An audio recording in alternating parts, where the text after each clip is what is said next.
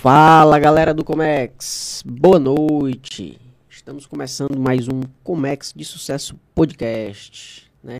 Você que está sentindo falta do Wesley Santos, ele está chegando, viu? Está, está a caminho, já está, está preso no trânsito, mas já já está chegando, né?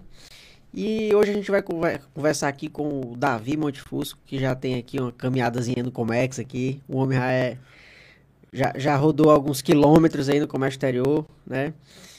E hoje CEO da Montefuso Consultoria, professor também, né? E está atuando também na FIEC ali no PX, auxiliando as empresas a iniciar a exportação, né? Dando essa consultoria que é muito importante para o desenvolvimento do estado do Ceará, né? E eu vou passar a palavra para ele aqui para ele se apresentar, falar um pouquinho e, e, falar um pouquinho que eu já sei que ele é torcedor do Fortaleza.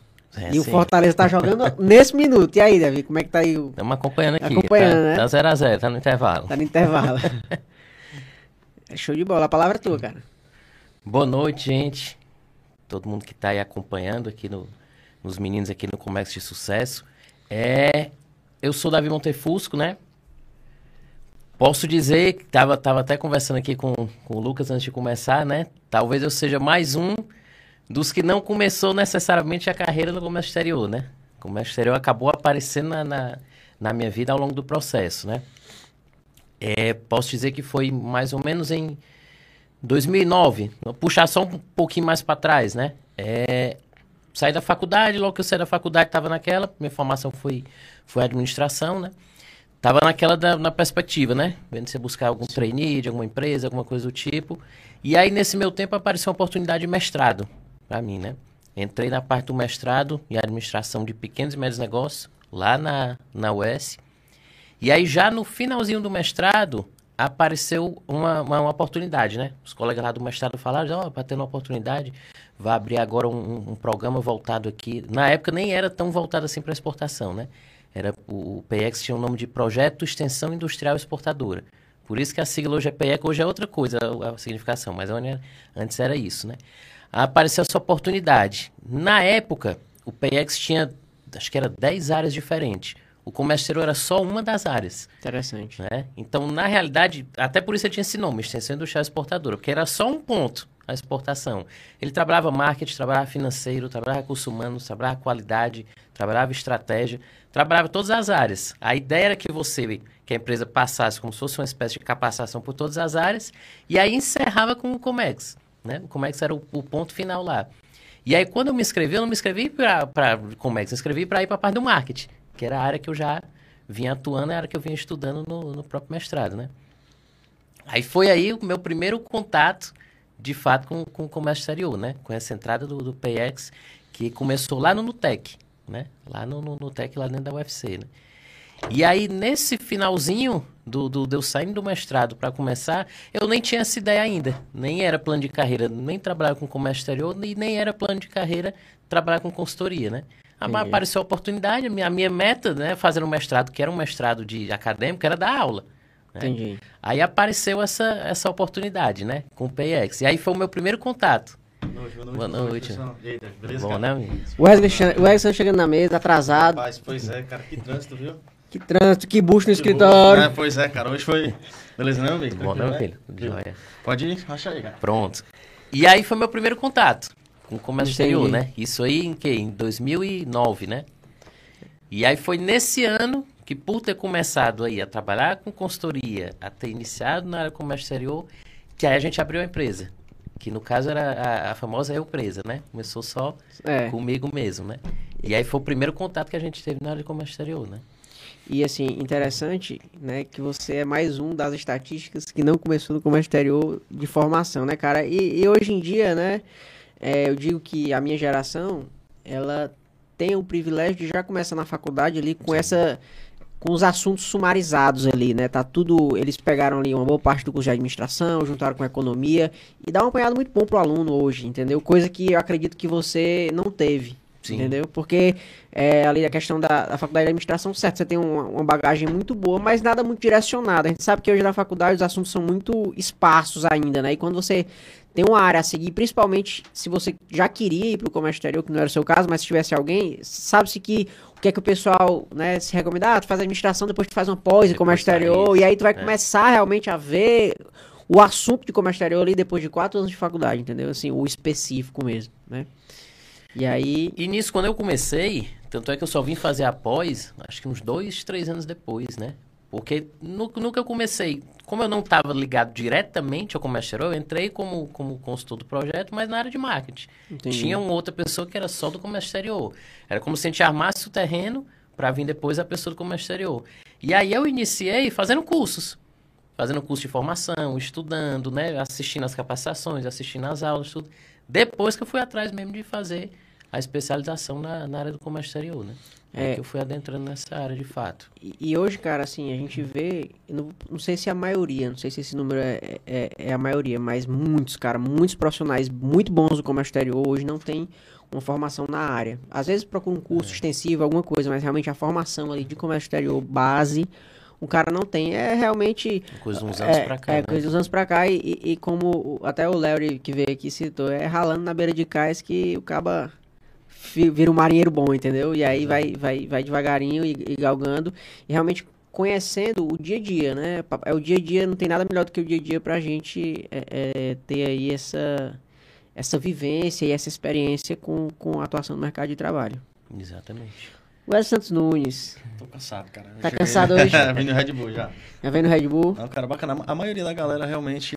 Agora hoje não, né? Hoje já tem, já tem, já tem, já tem Unifor, já tem vários outros É, uns hoje a gente cursos- já começa a, a ter gente que trabalha com a gente que veio da... Um, um projeto Já bacana, da sei se tu- formação. se tu conhece aquele curso técnico do governo, né? Que é o curso, curso de portos. Então a meninada já sai já sabendo o que são os ecotermes, Uhum. já sai conhecendo praticamente, pelo menos a parte teórica ali já sai já afinado, né? Então vai só ali para a parte prática, que é no escritório, que é ali onde eles vão, vão realmente aplicar o que, o que aprenderam. São sortudos, né? Diferente É, da gente, é. né? Que foi na, na, na peia mesmo ali no dia a dia para poder aprender e depois foi se especializando. E assim, acho que o pessoal também ainda tem muito medo quando olha, né? Vamos olhar a nível de Ceará, aí vai olhar, não, o Ceará tem 200 e pouca, 300 empresas exportadoras. Aí o cara pensa assim, poxa vida, meu universo está restrito a isso aqui, né? E se essas empresas já tiverem profissionais, como é que eu vou entrar lá, né? Aí acaba que a pessoa não, não pensa nas outras oportunidades, nos outros caminhos que vão ter. Necessariamente não precisa ser só no Ceará, vão ter outros caminhos que ela pode estar tá buscando também, né? Não, às vezes falta informação, né? De entender aonde o profissional do comércio exterior pode trabalhar, né? Show. E são vários os, os me- meandros, vários os caminhos, né? Com certeza.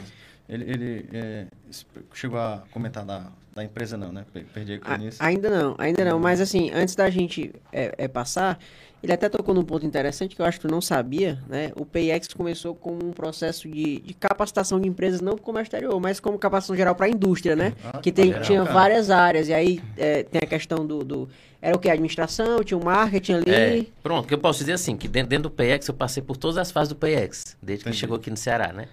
É, nessa, nessa primeira fase aí, que da revolução que ele foi tendo, eram acho que 10 áreas diferentes, né? Na época a gente tinha, não sei se era 10 áreas, acho que eram 6 ou 8 áreas, né? A gente tinha 10 consultores, olha como era muita gente, né? Eram 10 consultores, aí era tipo dois de finanças, dois de marketing, um de qualidade, um de recursos humanos, né? Olha como ele trabalhava todas as áreas, né? E um pra. E acho que era um só dos 10 que era para comércio exterior. Só um. E aí a gente trabalhava na época, eram 360 empresas que a gente tinha que atender. Então veja como nem era o, o foco principal, nem era o comércio exterior, porque isso foi ó, em 2009. Hoje a gente tem umas 300 e poucas empresas exportadoras. Em 2009 a gente tinha nem perto ainda disso. Então a gente atendia empresa de todas as possibilidades possíveis, né?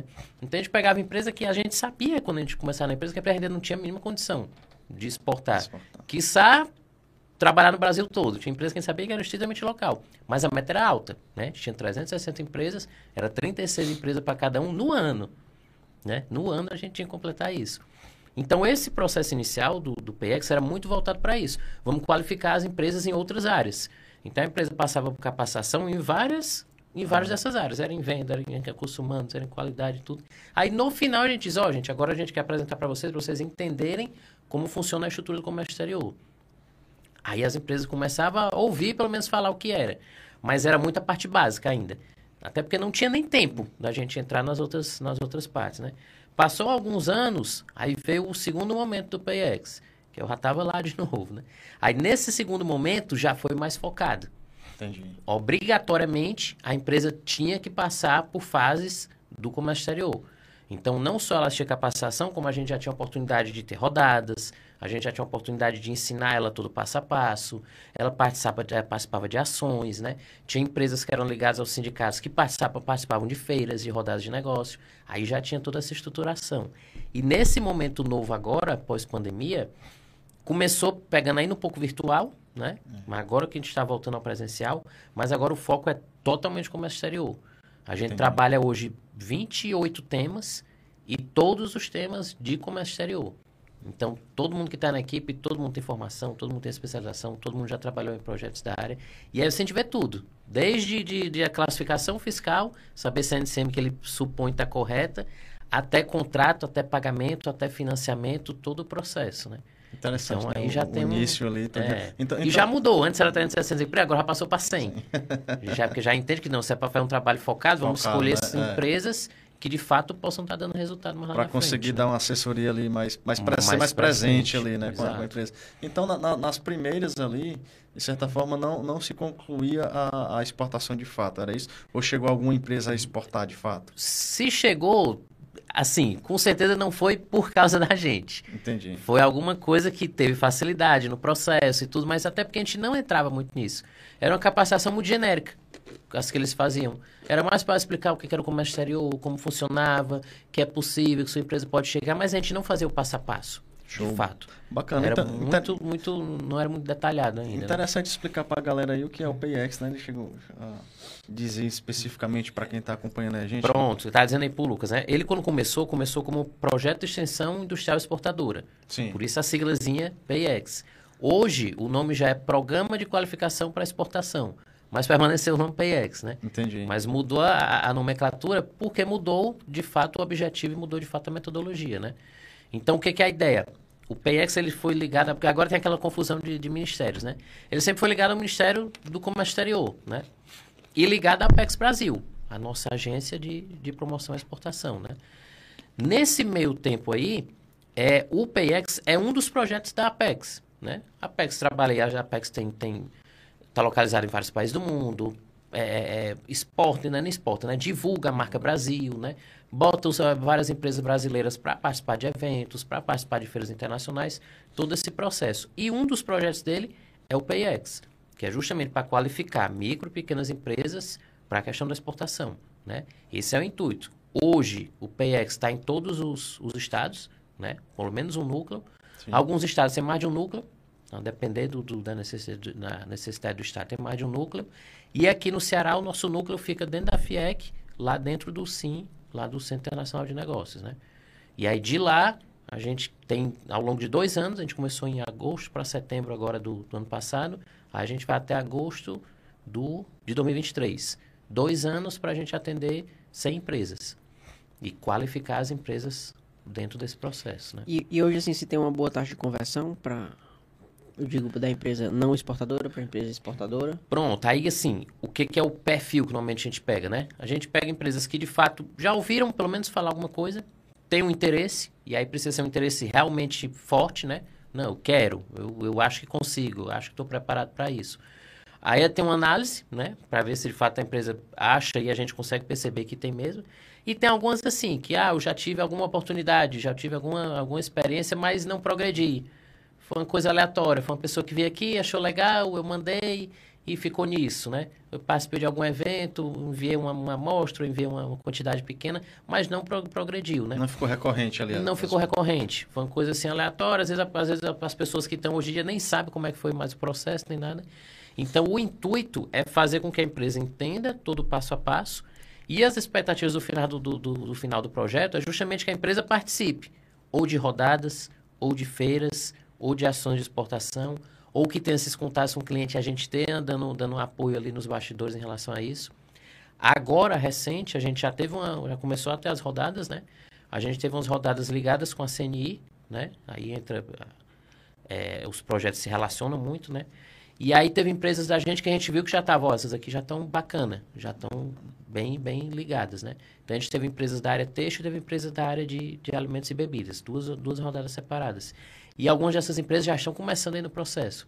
Já estão enviando amostra, já tiveram várias rodadas, já estão enviando precificação, já estão próximas aí de, de fazer fechamento, né? Que é a ideia É o intuito maior nosso é que consiga chegar de fato na, na, na realização né, do E- processo. E toda essa parte de- da formulação de preços, auxiliam da, do preço para exportação, Tudo. a questão da negociação, como as técnicas de Tudo. como negociar, de como ter margem. Como são essas 28 temáticas, a gente vê, é que tá dizendo, a gente vê desde a parte do, do ver se a classificação fiscal está correta, até essa parte aí de contrato. E aí a gente fala de negociação, fala de marketing, fala de marketing internacional, fala de embalagem, fala de, de, de o que, que ela precisa fazer de termos de certificação, a depender do país, né?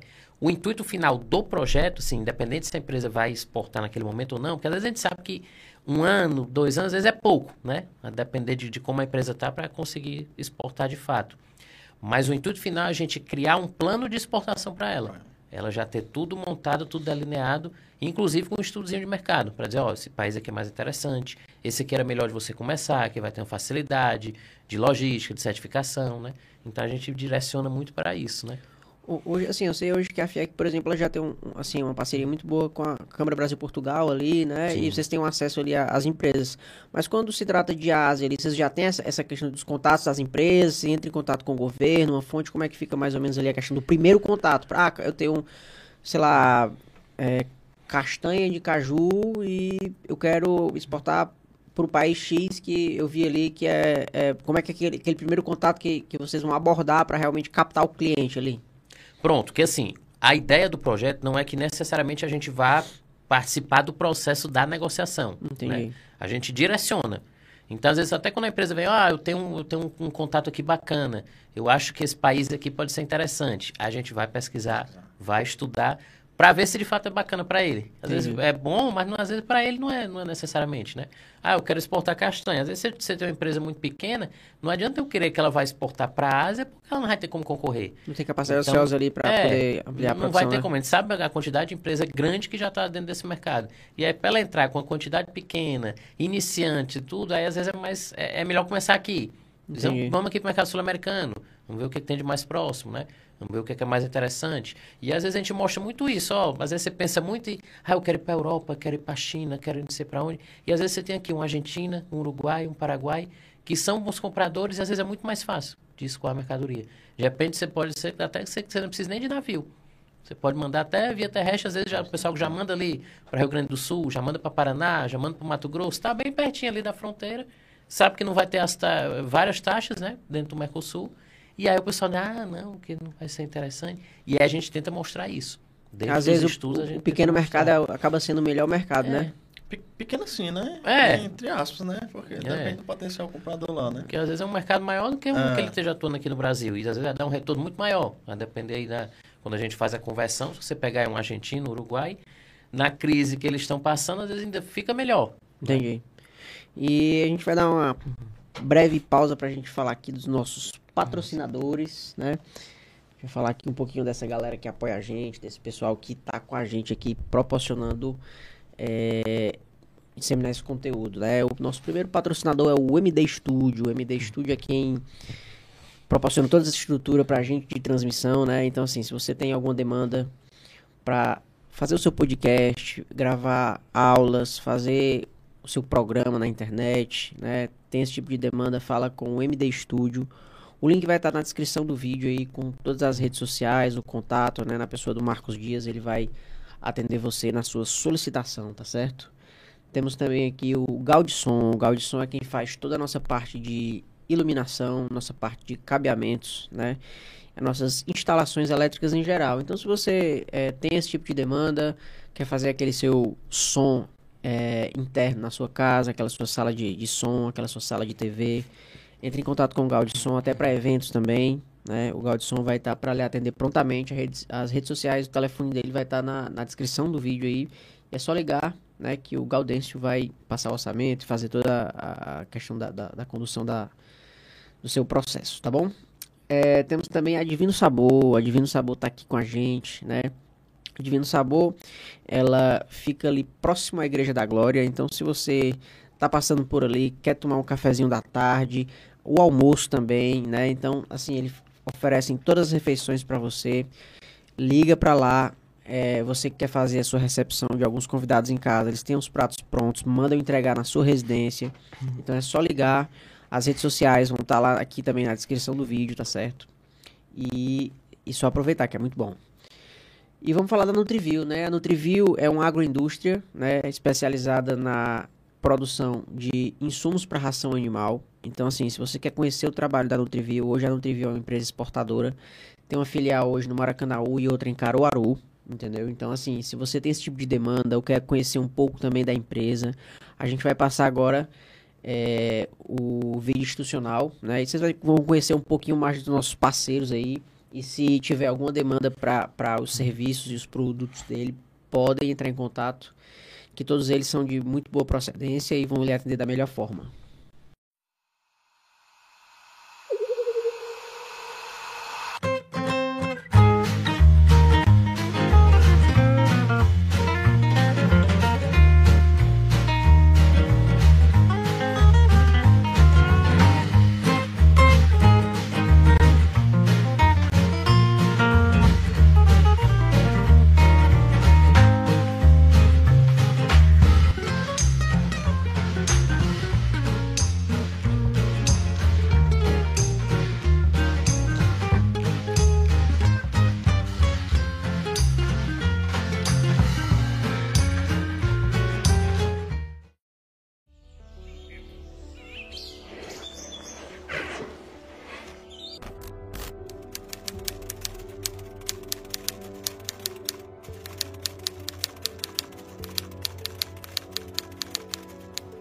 A Nutriview ela fez um investimento em qualidade, o departamento de qualidade, investimentos que empresa do setor, do setor não tem.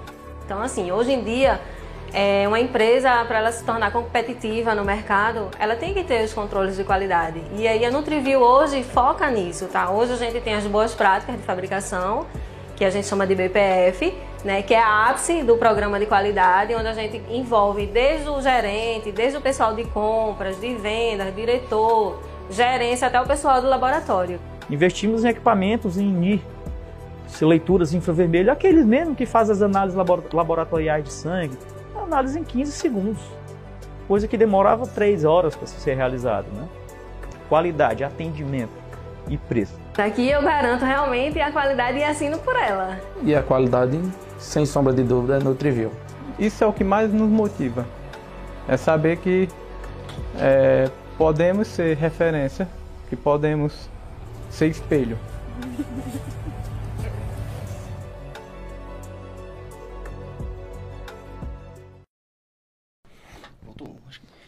Estamos de volta, estamos de volta com o Comex de Sucesso Podcast, né? E a gente vai falar aqui da Montefusco Consultoria, né? Onde o doutor desempenha aí as suas atividades, né? E aí, assim, é muito importante, porque aqui a gente também tá, além de mostrar conteúdo, mostrar trajetória, mostrar boas empresas, entendeu? Então eu queria que tu falasse um pouquinho da Monte Fusco hoje, qual serviço ela presta, como é que vocês atuam aí hoje, né? E pode ficar à vontade. Pronto. É, e aí foi aquilo, né? Como eu estava contando aí no início, né? A, a Montefusco surgiu aí em 2009, né? Já estamos aí há 13 anos, né? No mercado. É, começou, na realidade, só comigo, né? Hoje nós, nós somos a, já em três sócios e a gente tem uma separação assim das funções, né? Que cada um trabalha. Então hoje a Montefusca ela atua não só na parte de comércio exterior, que é uma das vertentes da gente, como a gente atua nas outras áreas de consultoria, né? Então, na realidade, nós somos uma empresa de consultoria e de treinamento. Então, a gente trabalha, trabalha a área do marketing, trabalha a área de finanças, trabalha a área de, de gestão, de estratégia, trabalha a área de inovação, trabalha a área de recursos humanos e a parte de, de comércio exterior, né? E aí hoje, além de da gente trabalhar em projetos assim, por demanda, né, por período, é, a gente também é credenciado no Sebrae. E aí, por ser credenciado no Sebrae, a gente atua, atua em várias áreas dentro do próprio Sebrae, com, com, com consultoria e treinamento também. Entendi. E a gente também é consultor credenciado, tanto lá na FIEC, no IEL, como no SIM. Então, sempre que há demanda nesses órgãos aí, a gente também está tá prestando serviço. E a gente, enquanto consultoria, a gente atua Ceará e Rio Grande do Norte hoje, né? Acredito que a gente deva ter projetos e atuações em mais ou menos umas 50 cidades, considerando aí os, os dois estados, né? É, e aí a gente trabalha né, é, é, é focado tanto em treinamento, como em palestra, como em curso, com algumas metodologias próprias, né? Que a gente foi Sim. criando aí ao longo dos anos. E coisas que as empresas demandam, né? A gente faz o estudo, vê a viabilidade, vê, vê a oportunidade do, do que, que é mais interessante fazer. E a gente trabalha assim, né? Que, que eu costumo dizer muito pro, pro pessoal. Essa área de consultoria, se você for parar para pensar, é, tem espaço para todo mundo, né? Porque não falta empresa, né? e a gente sabe que grande parte da, da, da maioria das empresas não tiveram a formação adequada, né? As empresas às vezes não, não começam da forma correta, né? Então, no meio do caminho, você sabe, sempre vai ter uma brecha para a gente estar ensinando, para a gente estar articulando, para a gente estar direcionando alguma coisa. Tanto para quem já está no processo, quando, quando não fez o processo correto ao longo do caminho, como para quem está iniciando, né?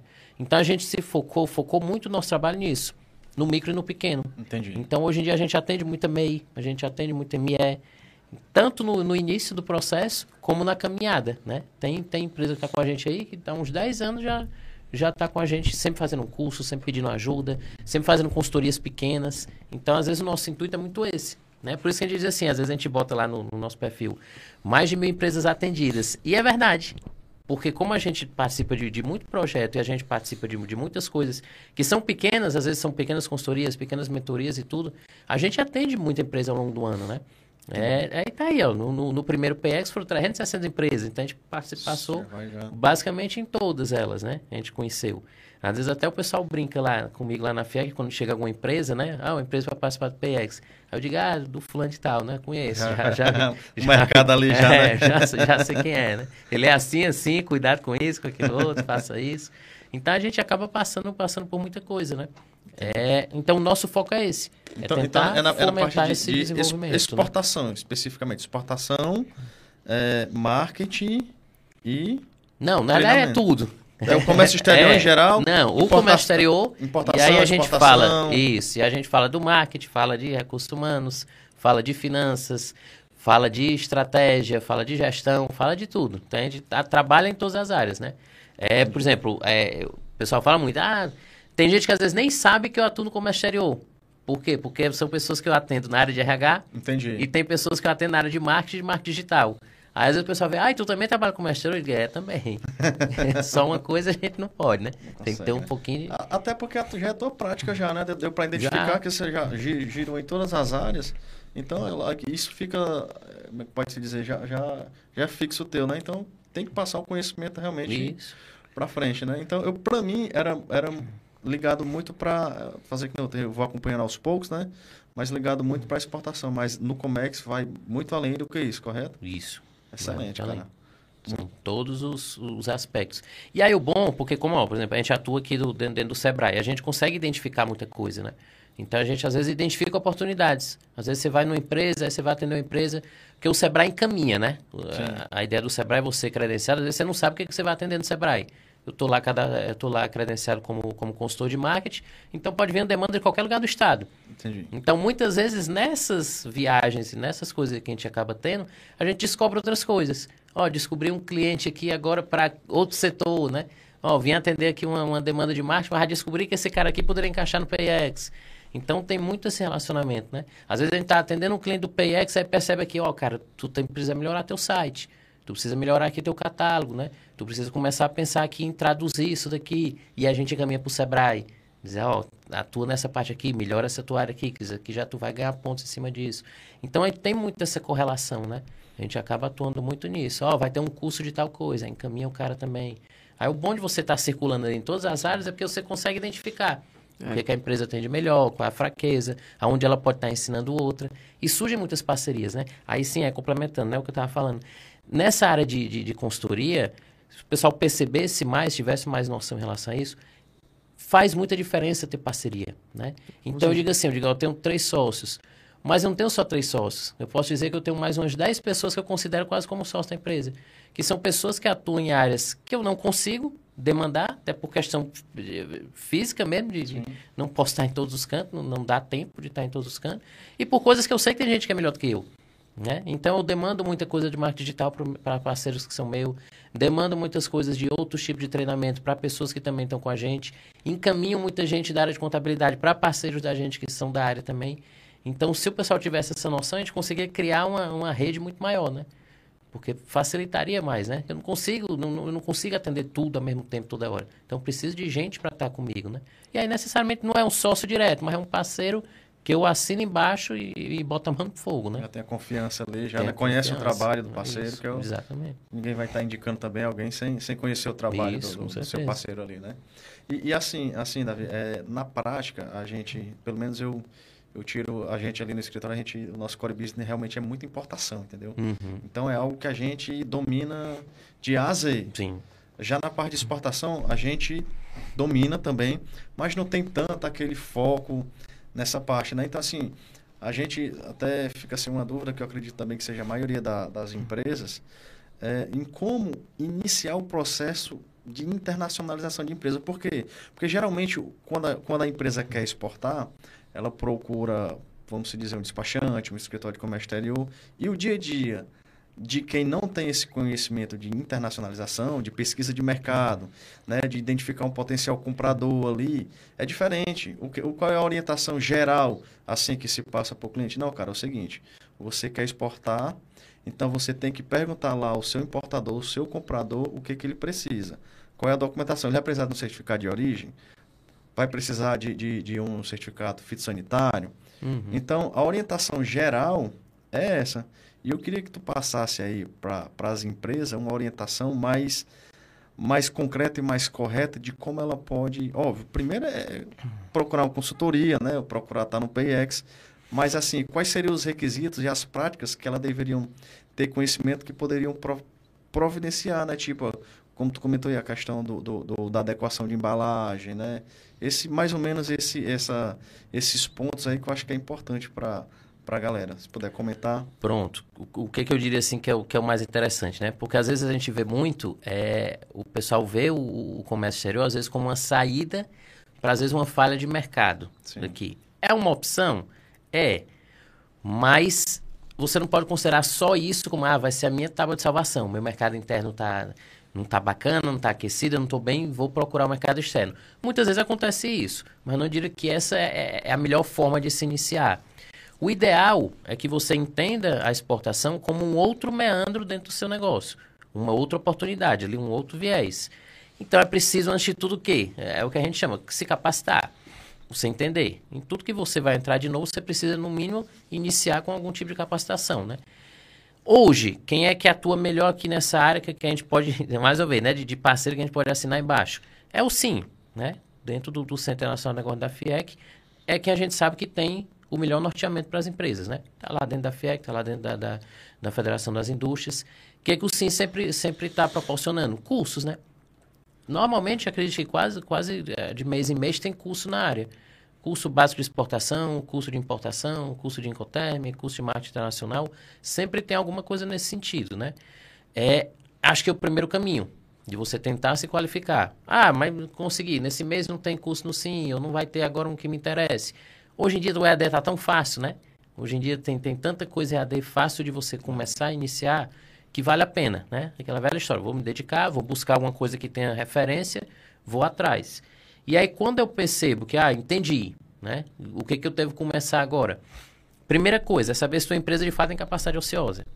Porque você não vai querer entrar no mercado pressupondo que o cara vai fazer um pedido, não, eu vou querer vender pouquinho. Aí se o cara vier te pedir um, um, um pedido alto, não, gostei do teu produto, me dá mais, eu quero o dobro mês que vem. E aí você não tem capacidade para atender. Aí aquela história, você já vai se queimar logo na primeira, na segunda vez que vai ter contato. Primeiro, repara se tu tem isso. Segundo, nem sempre vai ser aquela coisa assim, pay buff, né? Você sabe que muitas vezes a negociação é mais demorada, é mais arrastada, né? Tem considerações a serem feitas. E outra, você tem que estar disponível e adaptável para fazer algum tipo de modificação. Não digo no teu produto, mas muitas vezes na tua embalagem, né? Na forma como vai ser, vai ser colocado. Às vezes o cara pede para colocar a marca dele. Precisa saber se você está disposto a isso. Para ti vai ser interessante, né? Fazer um tipo de trabalho. E aí eu cito exemplo aqui, né? Pegar a empresa aqui que a gente já atendeu. É polpa de fruta, né? A gente já atendeu na, na segunda versão do PEX, a gente atendeu muita empresa de polpa de fruta. O porquê que tanta empresa de polpa de fruta estava querendo sair, né? Que, que aí, na conversa com os caras, eles diziam muito isso pra gente. O mercado de polpa de fruta local é muito, é, é, é, não, não diria nem nivelado, é muito acirrado e por baixo. É por preço. É por preço mesmo. E aí as empresas que são as mais organizadas, que fazem todo o processo, né?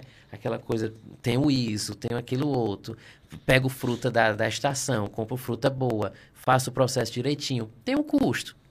E aí os caras dizem, assim, rapaz, eu tenho muita empresa aí de, de escondida aí pelos bairros que, que não paga funcionário direito, não tem funcionário carteira assinada, ninguém sabe de onde vem a fruta, ninguém sabe de onde é nada. Faz a embalagenzinha, bota lá no mercado, bota principalmente aí nos mercados de bairro, né? E tudo mais e acaba de, de, detonando a gente. Porque aí o cara vende aqui, às vezes, metade do preço que eu vendo. E aí, como é que eu concorro? Né?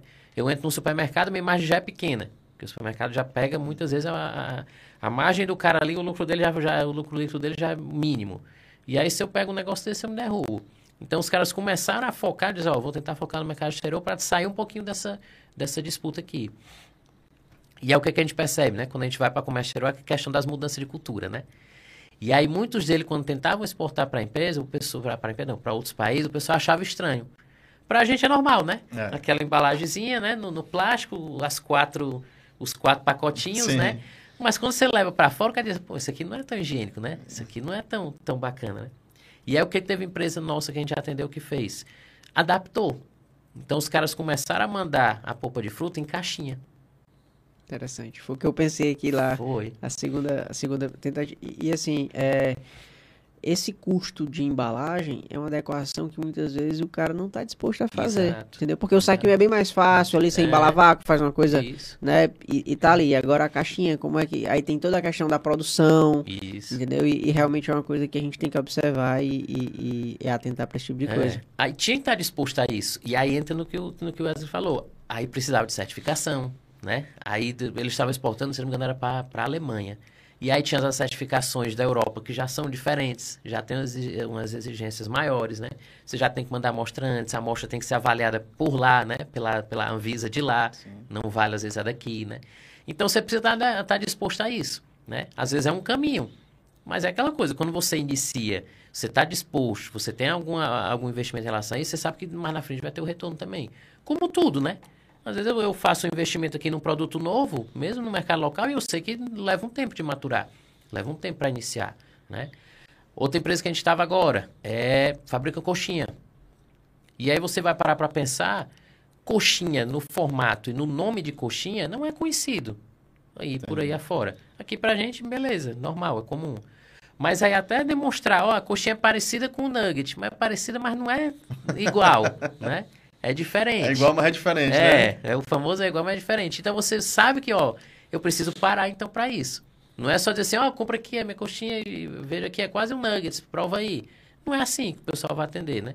Então você precisa parar para analisar, para saber que você vai ter que criar essa demanda. De repente você vai ter que realizar um evento para mostrar para a pessoa, ó, oh, mostrar como é que ela frita, mostra como é que ela fica, degusta, né? Faz todo um processo. Então muitas vezes não é rápido. É diferente de eu falar de uma castanha, a castanha todo mundo conhece, aí exporta muito fácil, né?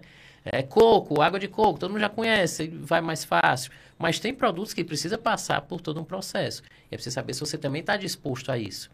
Se vale o investimento. Aí botar no papel. Tem coisas que você tem que botar de fato no papel. Já teve empresa que a gente atendeu que começou pensando em exportar um produto, no meio do caminho mudou. Assim, não, esse aí não vai, a gente vai criar outro produto só para exportar. Porque a gente percebeu que, é, que tem mais valia se a gente for por esse caminho. Então é tudo assim. É, é coisa que às vezes o pessoal não gosta, né? Mas é planejamento. Não tem para onde correr. Você precisa botar no papel. Primeiro, qual é o teu objetivo com a internacionalização? Não, quero ampliar mercados. Ou então eu quero, quero tipo assim, eu quero ser cult, né, para dizer que a minha empresa é exportadora. Sim. Eu mando duas caixas uma vez por ano, mas eu sou empresa exportadora. Tem pode ser, ali, né? É, pode ser teu objetivo, como pode ser teu objetivo assim, não, eu quero me internacionalizar. Eu quero que minha empresa de fato seja global, que ela esteja aí no mercado, que eu esteja disponível para atender várias empresas ao mesmo tempo. Então você precisa primeiro definir esse teu objetivo. Definir o teu objetivo, ver se você tem capacidade. Viu se tem capacidade, ver se você está disposto a determinado tipo de investimento que aí vai depender muito do teu produto. E aí você tem que começar a procurar quem tem know-how. Então, eu indicaria começar, ah, vou procurar uma empresa, às vezes não, não sei qual empresa eu posso procurar. Procuro sim. O Sim faz esse trabalho também. Não digo só, agora o Sim está tá junto com a gente é, organizando o PX. Ah, mas o PX vai e volta, né? Não, não é, tem períodos, né, para trabalhar no PX e tem limitação de, de, de empresa, né? Mas vai atrás do SIM. O SIM tem estudo de mercado, o SIM tem estudo de classificação, o SIM tem pesquisa de mercado para ver qual é o cliente mais interessante, ver para onde aquele teu produto está tá escoando mais, quem são os principais exportadores, quem são os principais eh, exportadores, né? O que, que você precisa, certificado de origem que só tira lá dentro, dentro do SIM, né? Então, é o, é, é o, eu diria que é o órgão o, de maior competência para você iniciar, para você fazer essa busca. E até assim, ah, eu preciso de um agente, preciso de um despachante. Eles vão te dar uma lista. Ó, tá aqui, tem esses aqui, conversa aqui com cada um, veja o que é mais interessante. É a principal coisa. Porque você precisa ter uma pesquisa de mercado. Né? Na, na, você não na... pode fazer aleatório. Porque assim, a gente, a gente vê muito. Eu vejo duas situações aí, né? Hum.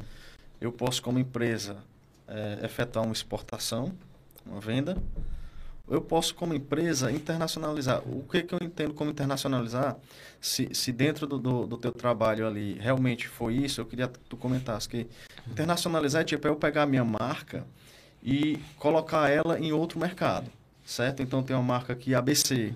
Não, agora como se fosse uma, vamos colocar aqui uma, uma, uma empresa famosa. Não sei se pode dizer porque pode, coisa a questão da, da, da live, né? Não, tipo, uma, tipo uma, uma, uma Coca-Cola. Hum. Coca-Cola é internacionalizada, né?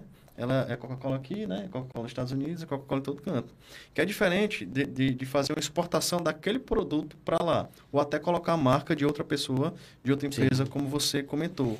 Então, assim, o processo de internacionalização, vocês focam em fazer isso, em realmente internacionalizar a empresa, que é pegar a marca dela e desenvolver em outro produto, porque aí tem um custo bem maior sim, do sim. que fazer simplesmente um processo de exportação, né?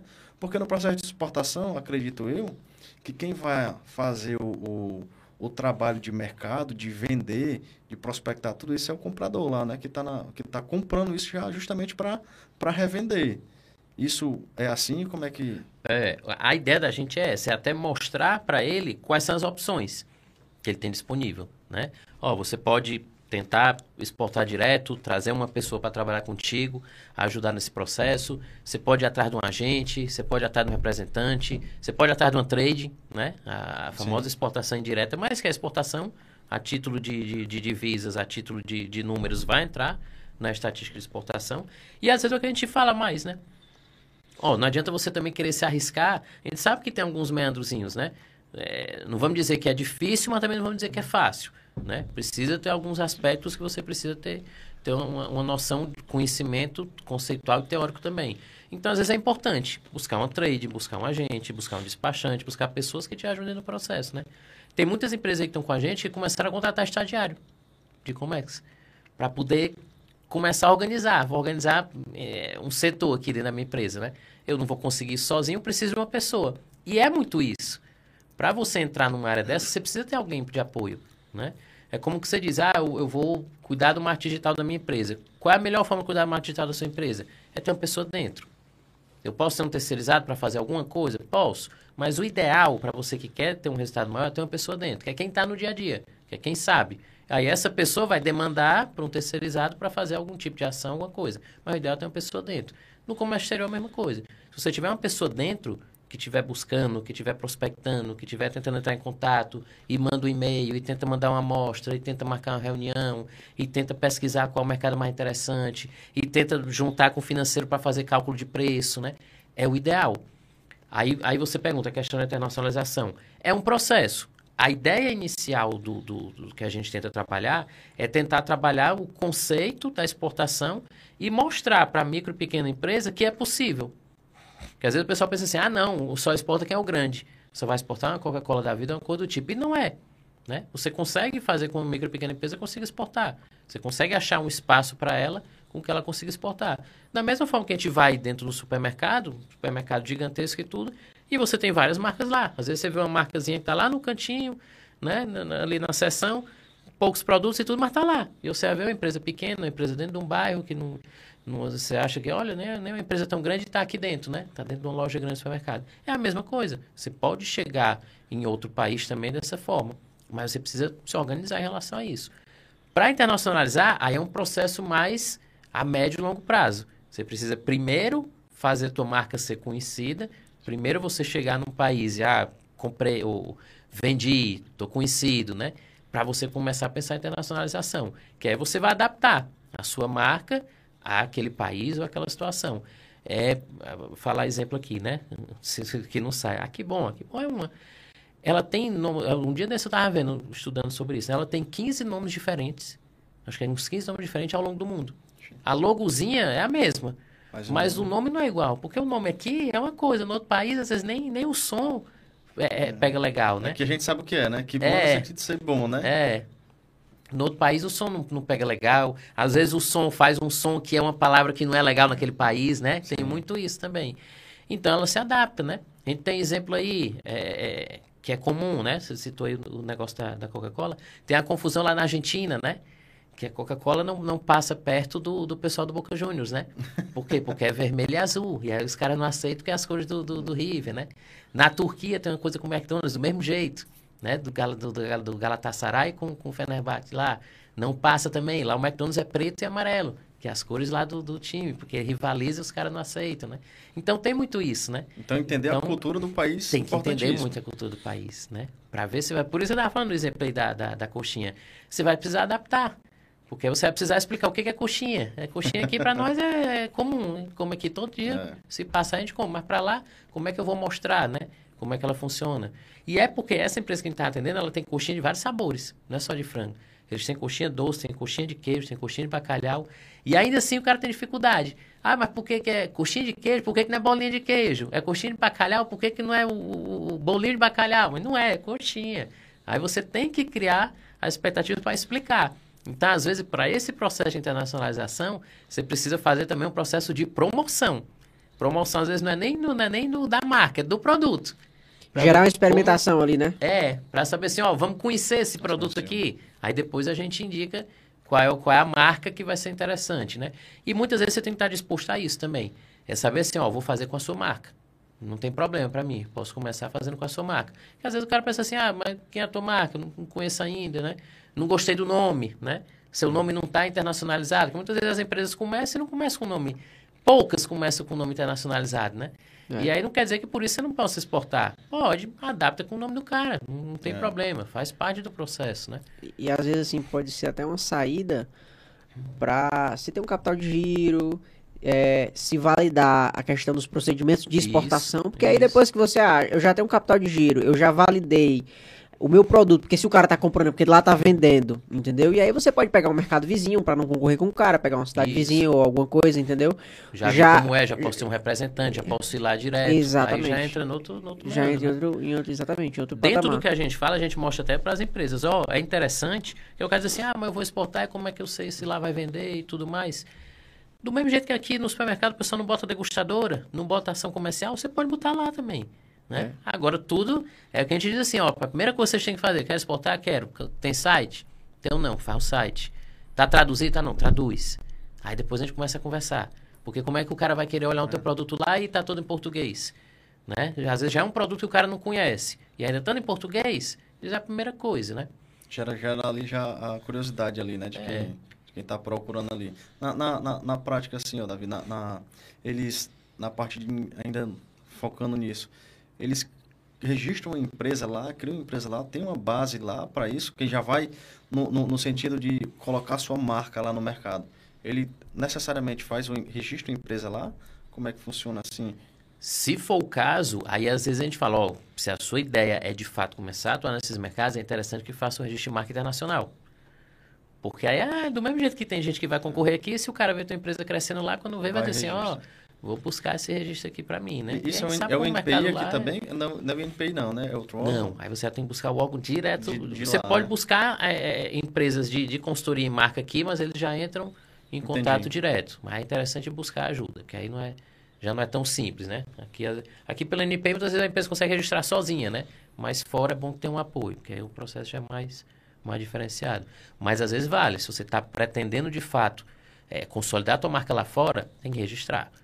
Entendi. Porque Não. é o mesmo medo de alguém tomar aqui ou ninguém tomar lá, né? Show de bola. O que eu lembrei aqui, do, do, acho que um dos cases de vocês, acho bem bacana, que até a gente viu lá na, na naquela reuniãozinha lá do PIX, aquele caso lá da, acho que é Vonix, né? Vonix, é. A empresa lá da Vonix. Eles chegaram a, a, a registrar. Ele já tem registro fora. Tem registro fora, já. né?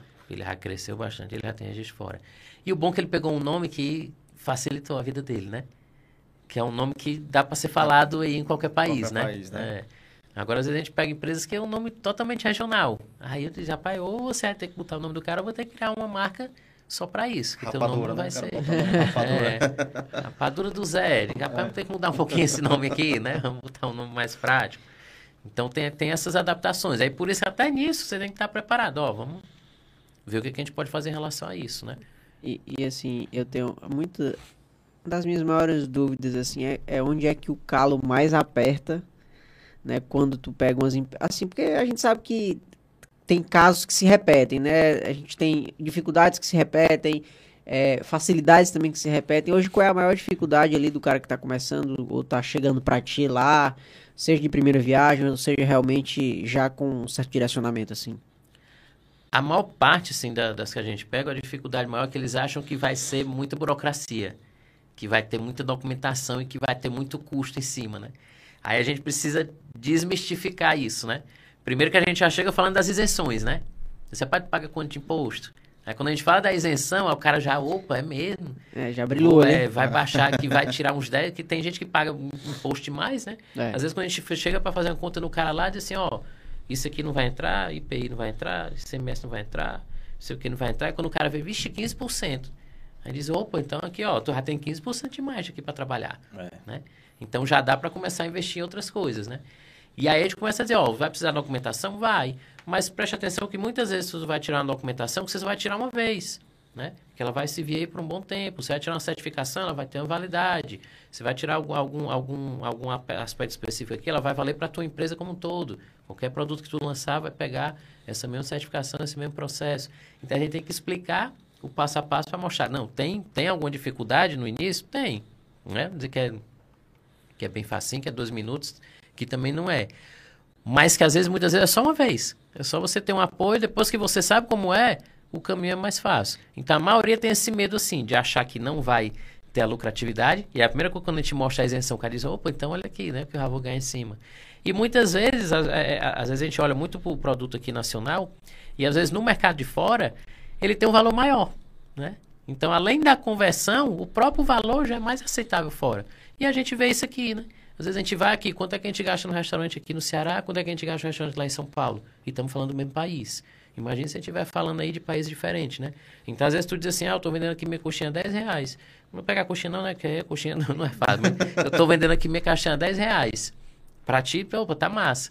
E aí eu vou vender no outro país a 20 reais, o cara ainda tá achando barato. Né? E às vezes é, é- esse estudo é que é importante, fazer essa pesquisa. Mas, ó, um produto desse, até que ponto os caras pagam lá? Como é o poder de, aqui, de, de- de- o poder econômico daquele país, né? Às vezes vai muito disso. Às vezes você não, não pega só um país por ele ser o, o melhor importador. Às vezes você pega pelo país que é mais interessante para ti, o que pode te dar um melhor retorno também. Então, quando a gente começa a desmistificar esses aspectos assim, ó, tem canto que tu vai ganhar mais do que tu vai ganhar, tá ganhando aqui no país, né? É. A documentação, a gente desenrola, isso não é tão difícil. A gente consegue fazer isso aqui. E aí, o- o- os custos que vão ser cortados, somado com os custos que vão ser acrescidos, ainda vai dar uma coisa muito boa. Aí, quando a gente bota isso no papel pro cara, aí o cara, opa, agora o cara enche mais os olhos, né? Assim, não, então vamos lá. Então vamos buscar, vamos ver qual a oportunidade que tem, né? E o bom, e a ideia maior aqui do, do, do projeto vai muito em cima disso também. Porque a gente não está restrito só à Fortaleza. A nossa ideia, é, e tem sido essa, tem sido buscar outras empresas ao longo do, do, do, do estado, né? Então a gente tem percebido que tem empresa no interior, algumas que já exportam, e outras que a gente vê que tem capacidade, mas às vezes a informação não chega, chega. não chega até lá. E aí com projetos desse, começa a ter essa aproximação. E aí entra muito o trabalho de retaguarda da FIEC e do SIM, porque eles começam a ver, ó, temos, temos áreas aqui que são interessantes. Então o SIM já estava fazendo capacitação lá no Cariri, a gente já está vendo a região da Ibiapaba como outra região de potencial também, então já vai começar a levar a capacitação para lá, para começar a abrir os olhos do pessoal para isso, né? Para ver, ó, tem uma oportunidade, tem empresa boa, tem Boa. empresa grande disponível aqui. Às vezes falta oportunidade e falta chegar a informação lá, né? Não, com certeza. Eu, eu fico assim, com a, tu comentaste a questão do tecido, né? E o que, que me veio aqui a, a- em mente, principalmente pelo, pelo meu lado aqui mais importador, né? Ah, o, estado do Ceará é um estado muito, que, que produz bastante roupa, né? Então, tipo, importa muito tecido, produz roupa, vende muito, até pro, pro, pro próprio Brasil, entendeu? E, e, tipo, tu comentou do tecido, aí já vem aqui a, a minha visão, não, pô, é, a galera que produz roupa, que queira desenvolver um, um, um mercado fora. Aí o que, que entra na minha mente? Pô, se para desenvolver o mercado fora, será que vale a pena? Porque tem a China. A China hoje já produz, produz praticamente tudo, né? Eu vou, não vou citar o nome da empresa, mas tem empresas aqui de roupa que, que a, a, a, eles compram a roupa, já vem toda feita, a única coisa que ela faz aqui, já vem com a marca dela, a única coisa que faz aqui é distribuir. Ou seja, só a logística de, de distribuição. O cara não tem um trabalho de, de cortar o tecido, né? de, de estampar, de, de fazer costura, de tudo.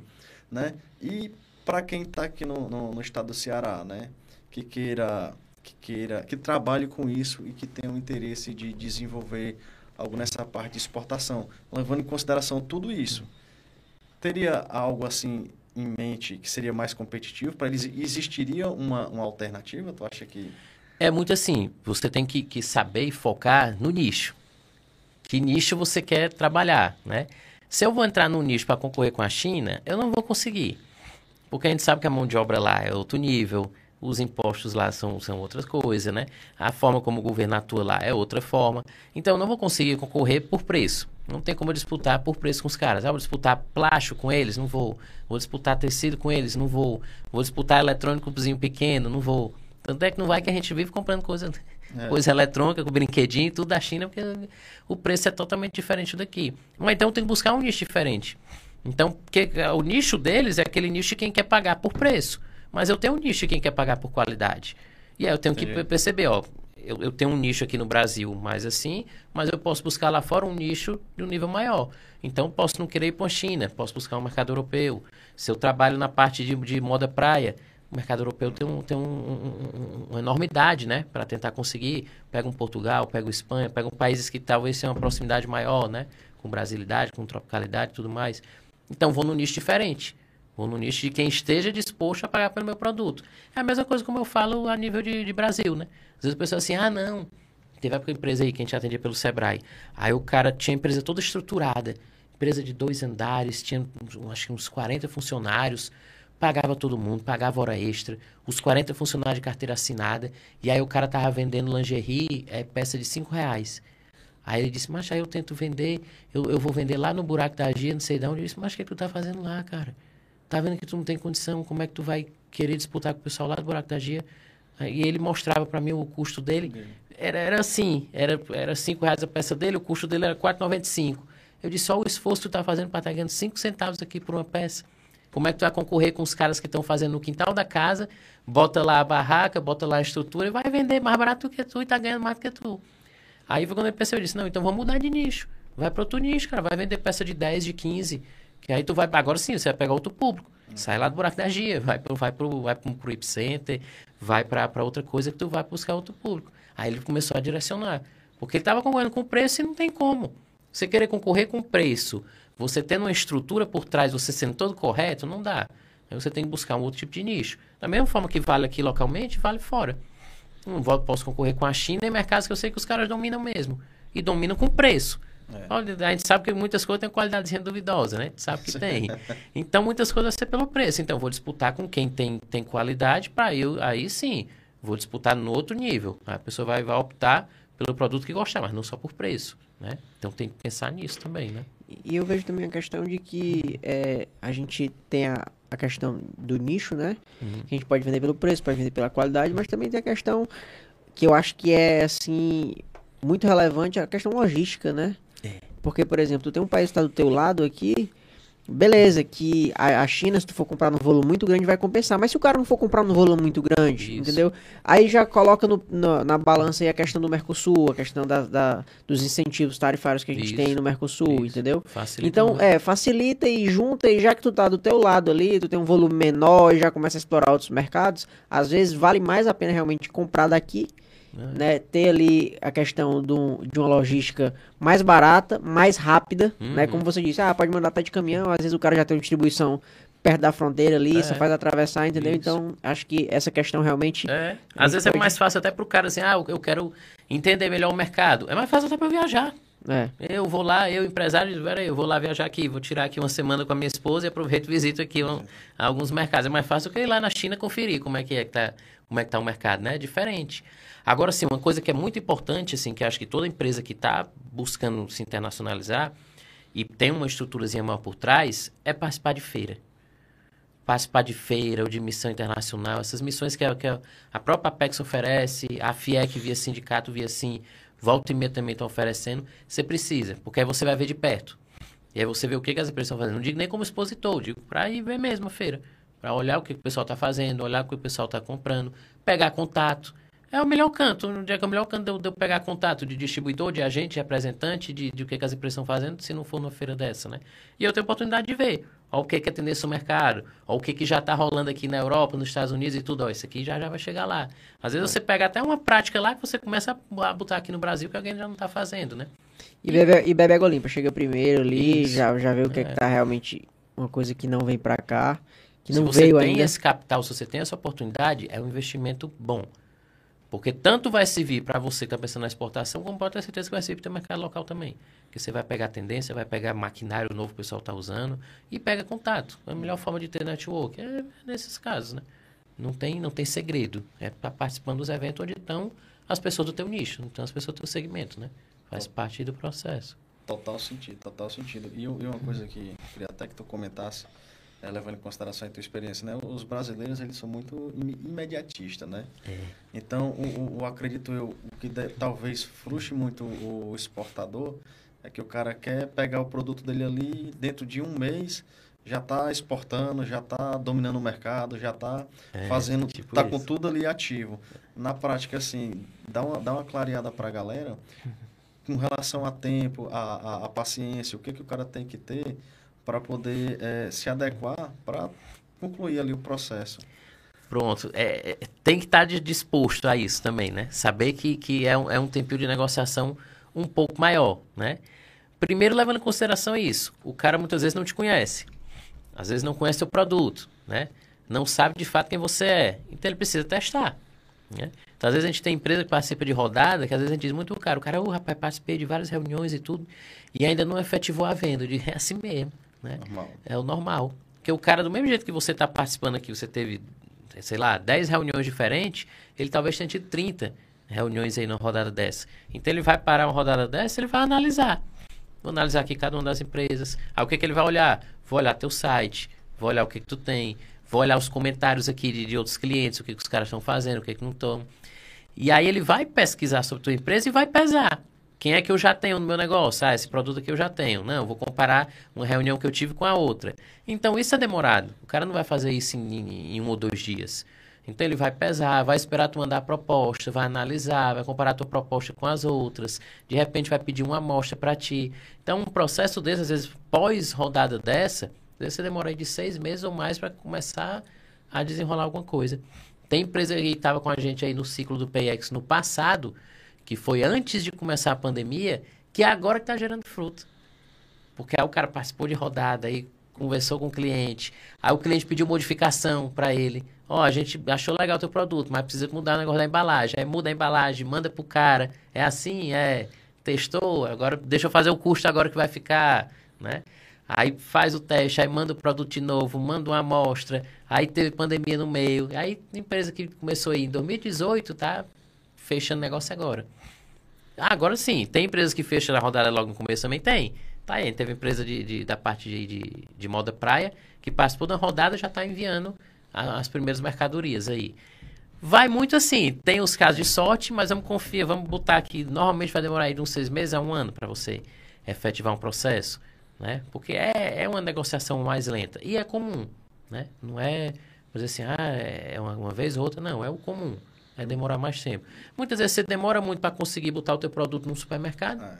né? Às vezes é uma negociação, um processo todo para conseguir estar em todas as lojas, para conseguir, se aquele supermercado tem loja no outro estado, para botar no outro estado, demora, imagine um país, né?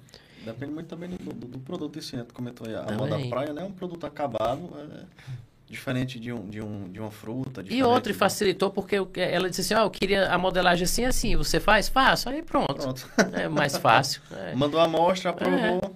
Para quem já tem o tecido, já sabe como é o tecido, já sabe como é o modelo, para ela modificar a parte dela lá da, da produção é fácil. Agora, vai dizer para uma pessoa de alimento e bebida, ó, muda aí, ó, muda aí tua embalagem, muda aí a composição aí do produto, aí não é a mesma coisa. Precisa testar, vai mudar. Nesse caso aí, para moda é mais fácil. Porque você só muda ali um detalhe ali no processo da produção e pronto, já foi. E, e, assim, falando também dessa parte de biquíni, né? Às vezes até o Brasil é, vira tendência, né? Então, a, o Brasil já é a tendência, entendeu? É, é lá no, no, no PEX da Unifor, inclusive a Vonix nasceu lá, né? Foi. E aí a gente é, trabalhou lá com uma, com uma, uma empresa de bronzeadores. Era, era, para, era uma parafina que era bronzeador. Então, assim, era um produto que o Brasil já, por ter a questão da, da imagem da mulher bronzeada, da morena, entendeu? Já era um, uma coisa que vira tendência. E ele tinha um mercado, assim, muito. visava muito Portugal, né? Tem muito isso. E às vezes, é, quando a gente fala aí da Apex, às vezes o trabalho da Apex é muito esse. É tentar direcionar o mercado mundial para entender alguns setores do Brasil que se destacam mais. Né? Que a gente vê muito assim, ah, é, chocolate é Suíça, é Bélgica, né? Massa é Itália, vinho é França. Então, direcionar alguns produtos para dizer assim, ó, açaí é Brasil, cachaça é Brasil, né? Uhum. Para tirar só aquela coisa comum, né? Que o pessoal já acha que são determinados produtos e mais nada, né? Ah, o Brasil é o quê? O Brasil é soja, é grão, é as coisas que já são mais conhecidas. Parte da agricultura. Ali, né? Isso, né? Que é o mais forte, né? O, o agrotech, né? O agro... Tentar direcionar para as outras coisas, né? Então, às vezes o trabalho da PEX é muito em cima disso. Ó, mostrar ó, aonde o Brasil se destaca também. Ó, isso aqui a gente tem, você já sabia? Sabia que o Brasil se destaca nisso, nisso e nisso? Então, eles têm muito esse trabalho assim, por setor, para fortalecer o setor. E ajuda muito. Quando você tem um setor fortalecido, aí é diferente. O pessoal diz, ah, a cachaça do Brasil já sei que é conhecida. Então, você sendo uma empresa de cachaça vai ter uma facilidade maior. Então, faz parte também a marca Brasil ser divulgada, né? Que aí não adianta também eu sozinho, né? De repente estar tá aí na luta sozinho, eu com a coxinha, querendo mostrar para o mundo que é a coxinha. Precisa ter um apoio da marca Brasil. Para mostrar que, ó, nós temos esse produto aqui. Não é só essa empresa, tem várias. Que aí você já traz mais gente, né? Para o hall. O, o, e assim, na, na, acho que um ponto interessante de, de te perguntar aqui. É, existe um, um, porque na, na, na PIX, salvo engano, o, o empresário ali, a empresa, ela não vai ter um custo.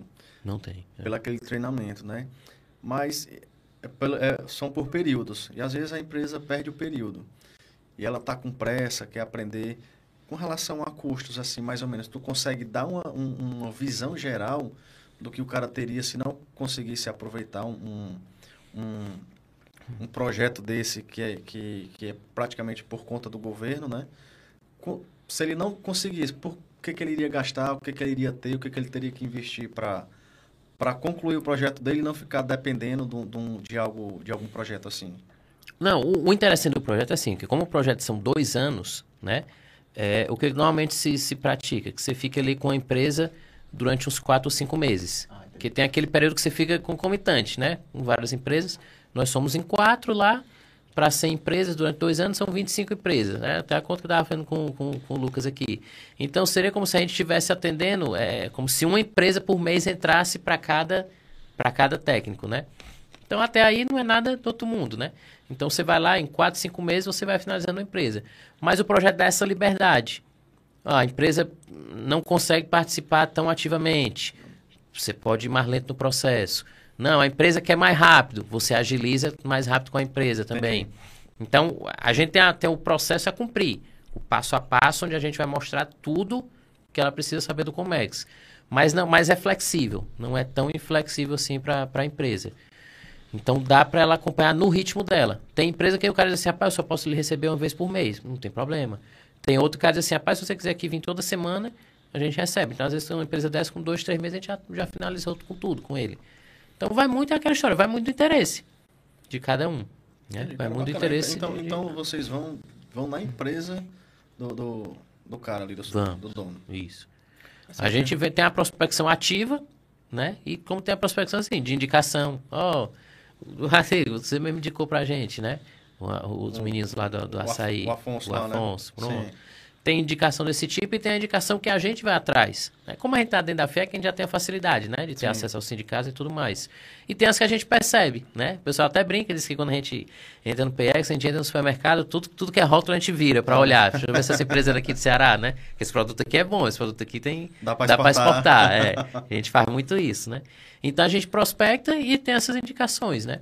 Hoje, é, a gente acha que já está com quase 70 empresas, das 100 previstas, né? Acredito que umas 20 e poucas já finalizaram o processo, mas é aquela coisa, finalizou, o processo oficial. Mas, tipo, vai ter uma rodada de negócio, aquela empresa que entrou lá, a primeira empresa, ela tem direito, né? Tem, tem como participar.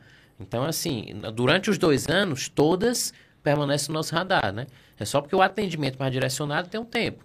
A gente poder conseguir atender todo mundo direitinho. Mas ela continua participando de tudo. Continua ligada ao SIM, continua ligada à PEX, continua recebendo todas as informações. Segue. Nesse- nesses períodos aí, que, quando tem feira, o custo do, dali é por conta do. do, do- É, aí essa parte Aí é, Essa é. parte aí não. É. O Aí- nosso aí era trabalho. aí era querer é, também, aí, né, né? aí eu fui abrir uma empresa para participar do projeto também. Só né? pra passear, né? É, aí era bom. Mas aí, assim, é, tem muito, às vezes, das indicações da gente. Ó, essa empresa aqui a gente acha que já está mais adequada. Porque é como eles vão passar por um processo de avaliação, Entendi. pelo fato dela ter passado no PX, ter, ter tido toda a qualificação, já tem um. Opa, tem um olhar diferente aqui, ó. Essa daqui já está mais envolvida, está mais engajada. Então já tem esse direcionamento melhor, né? Não, entendi, cara, entendi, bacana. Um, um dos pontos bacanas do, do- do- da exportação, né, é que você tem ali a questão do drawback, né, que não, não é muito, muito disseminado pro, pro, pro brasileiro em si, para as Uhum. empresas, que fazer que não, já que, que aqui ele não paga o imposto, também na importação ele não vai ter o imposto. Então, se ele tem uma matéria-prima, se ele tem um produto que queira utilizar ali para agregar valor, para exportar, então Sim. o cara já tem o benefício ali de, de não estar pagando o II, o IPI, o PIS, COFINS, o ICMS, né? Isso. Então o cara se torna altamente competitivo nisso daí.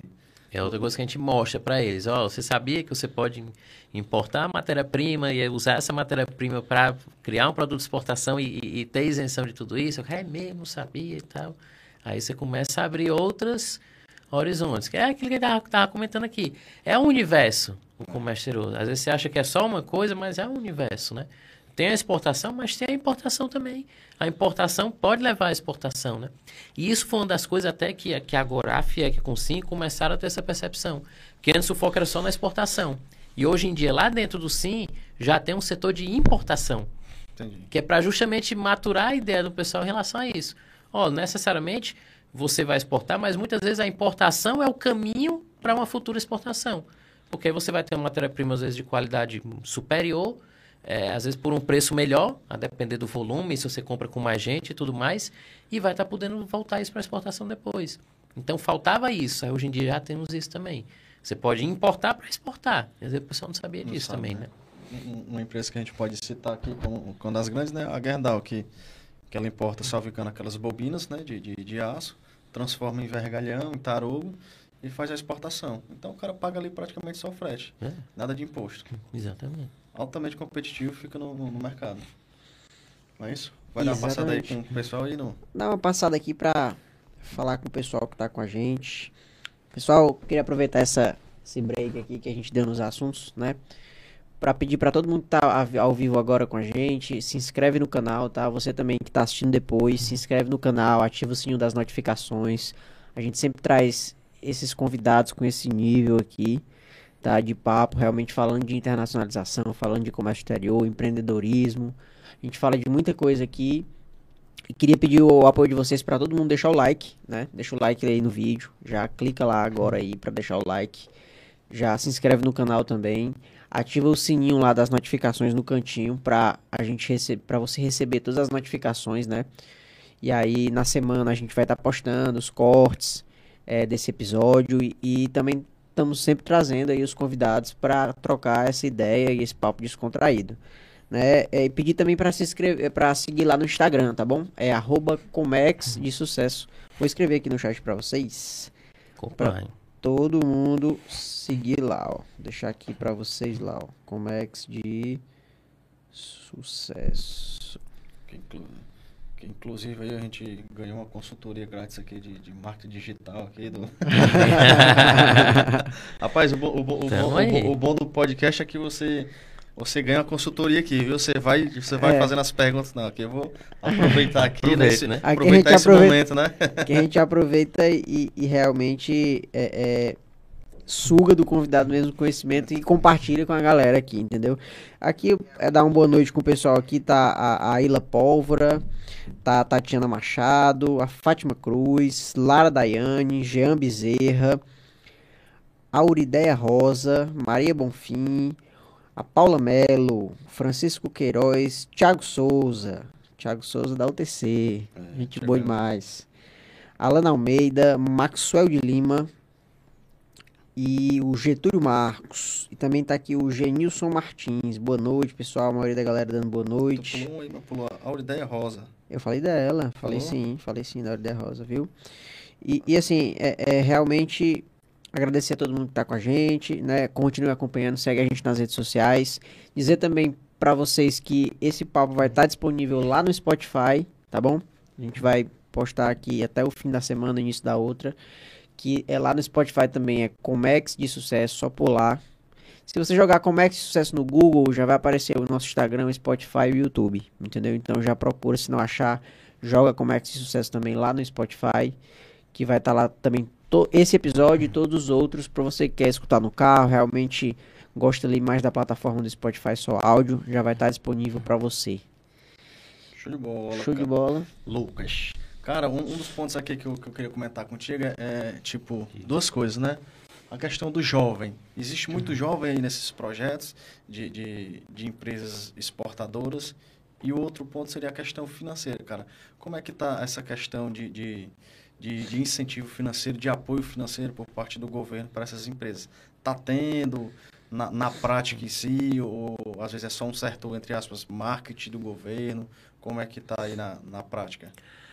É, vamos lá, pegando do, do- do- voltando, né? É, eu acho, o, o- quando a gente fala assim de- desse incentivo, eu acho que o, o PX em si é uma baita de uma oportunidade, né? Porque se você for analisar, e aí eu, aí eu pego o, o meia-culpa aí, né? A gente sabe que no- nos primeiros não era, o foco não era tanto, né? Sim. Mas nesses últimos projetos agora, na forma como vem tendo atuação, de fato a gente consegue agora qualificar a empresa mesmo. Né? De fato a gente pode dizer, ó, essas 100 empresas aqui que a gente está atendendo, elas estão qualificadas. Você pode dizer assim, ah, não, não vou dizer que as 100 vão sair exportando, porque a gente sabe que vai acabar que não- não- realmente não vai acontecer. Em dois anos as 100 saírem exportando, não vai, né? Definitivamente não, não, é, não é uma coisa tão, tão rápida e fácil. Mas assim, que elas saem qualificadas, elas saem. Que você pode chegar depois para essas empresas, fazer, vamos fazer um testezinho aqui, teste né? aqui, né? Uma prova, É, hein? Vamos fazer um questionário, os caras vão saber. Vão saber quais são os caminhos, vão saber quais são as oportunidades. Até porque todos, todas as empresas saem com plano de exportação. Então, no mínimo, se o cara "Ah, não aprendi nada, mas tá aqui, ó. Se você, não, você vai dizer que não aprendeu nada, não foi culpa nossa, mas tá aqui. Tá aqui teu plano, tá aqui todo o caminho que você pode seguir.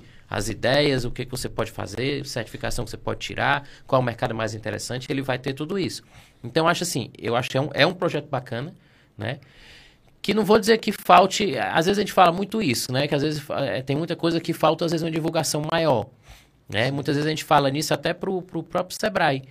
É, tem muita empresa que não sabe as oportunidades que o Sebrae oferece. Né?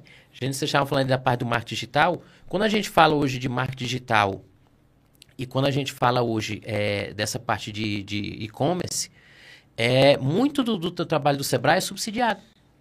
Então você pede lá, ah, eu quero uma consultoria de marketing digital, então eu quero, quero fazer o meu e-commerce.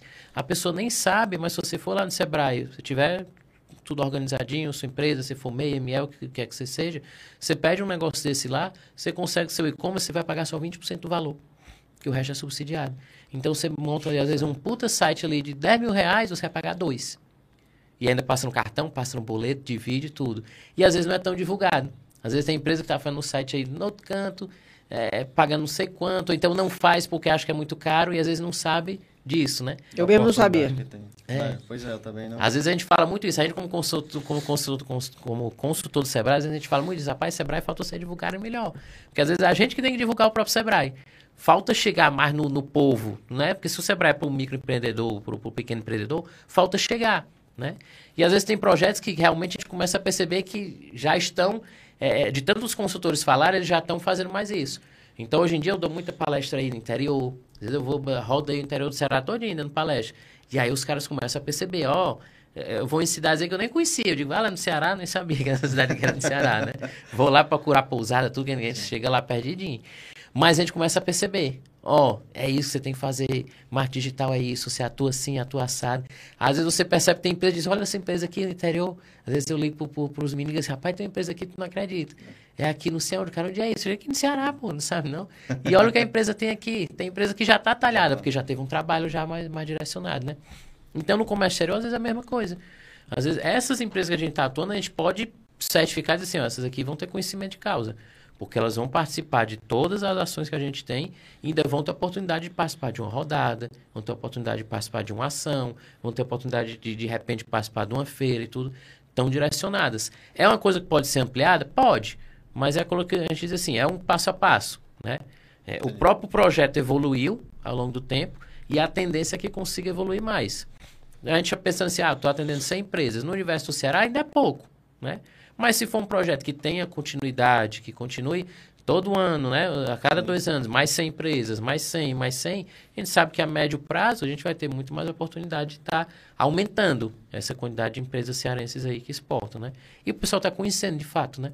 Conhecendo a exportação, conhecendo a importação, vai muito disso. Mas eu acho que já é válido, já é um, já é um, um passo avançado, né? É, é isso que eu ia comentar. Eu, eu se tu falou que o Sebrae, né, que realmente é para todo tipo de empresa, já é, é uma coisa que é desconhecida, tu imagina como é, entendeu? Exato. Que assim, não vou dizer que não é para toda empresa, mas realmente a gente sabe que a empresa tem que estar tá mais organizada, tem que ter sim, adequação, é, é, um nicho diferente, sim, entendeu? Sim. O Sebrae não, o Sebrae é, é realmente qualquer empresa é. ali, você tem que ter o básico, tem que ter uma contabilidadezinha, Isso. tem que ter ali uma assessoria de como se organizar ali. Então, realmente, o Sebrae é para toda empresa. Então, a gente já tem, já tem uma dificuldade para esse tipo de serviço, que é imagina, é para todo mundo. É. Tu imagina para o Comex que é, diminui um pouco mais ainda o nicho, entendeu? É. É, é... tanto é que ó, nós estamos aí com 60 e pouco, é, 70 empresas aí.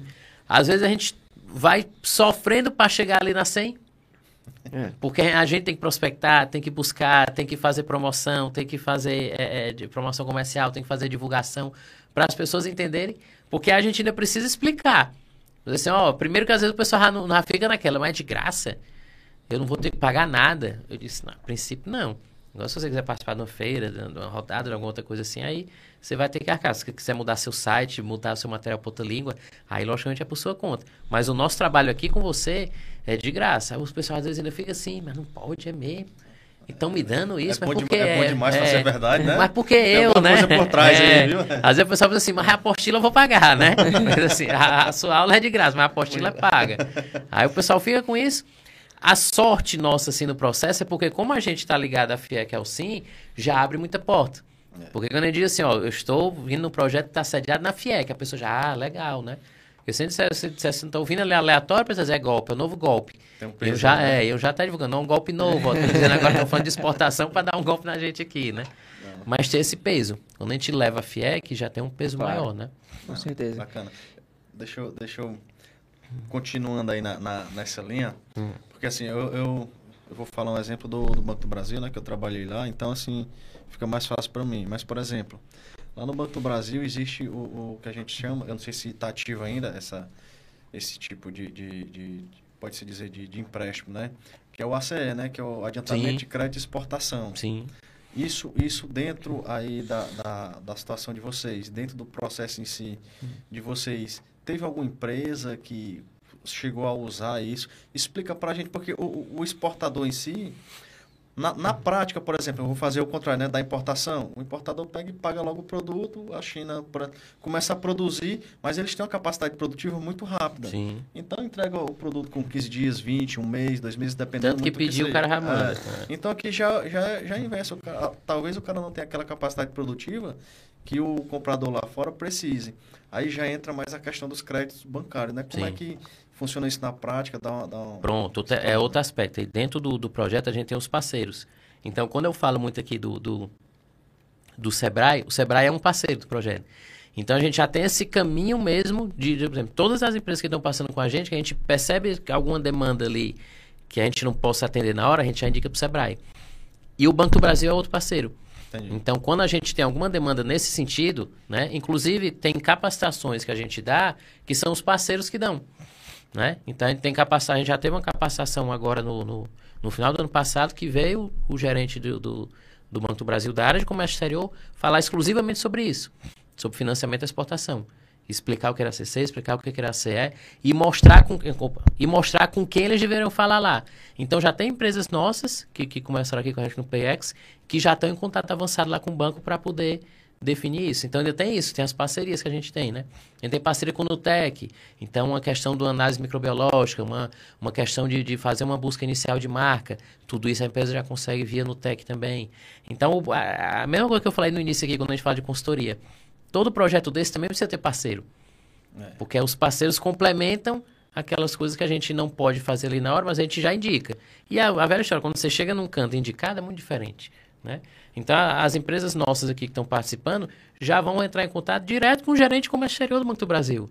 Então, é diferente se ele fosse lá, eu, sozinho, lá bater na porta. Ei, como é que funciona aqui?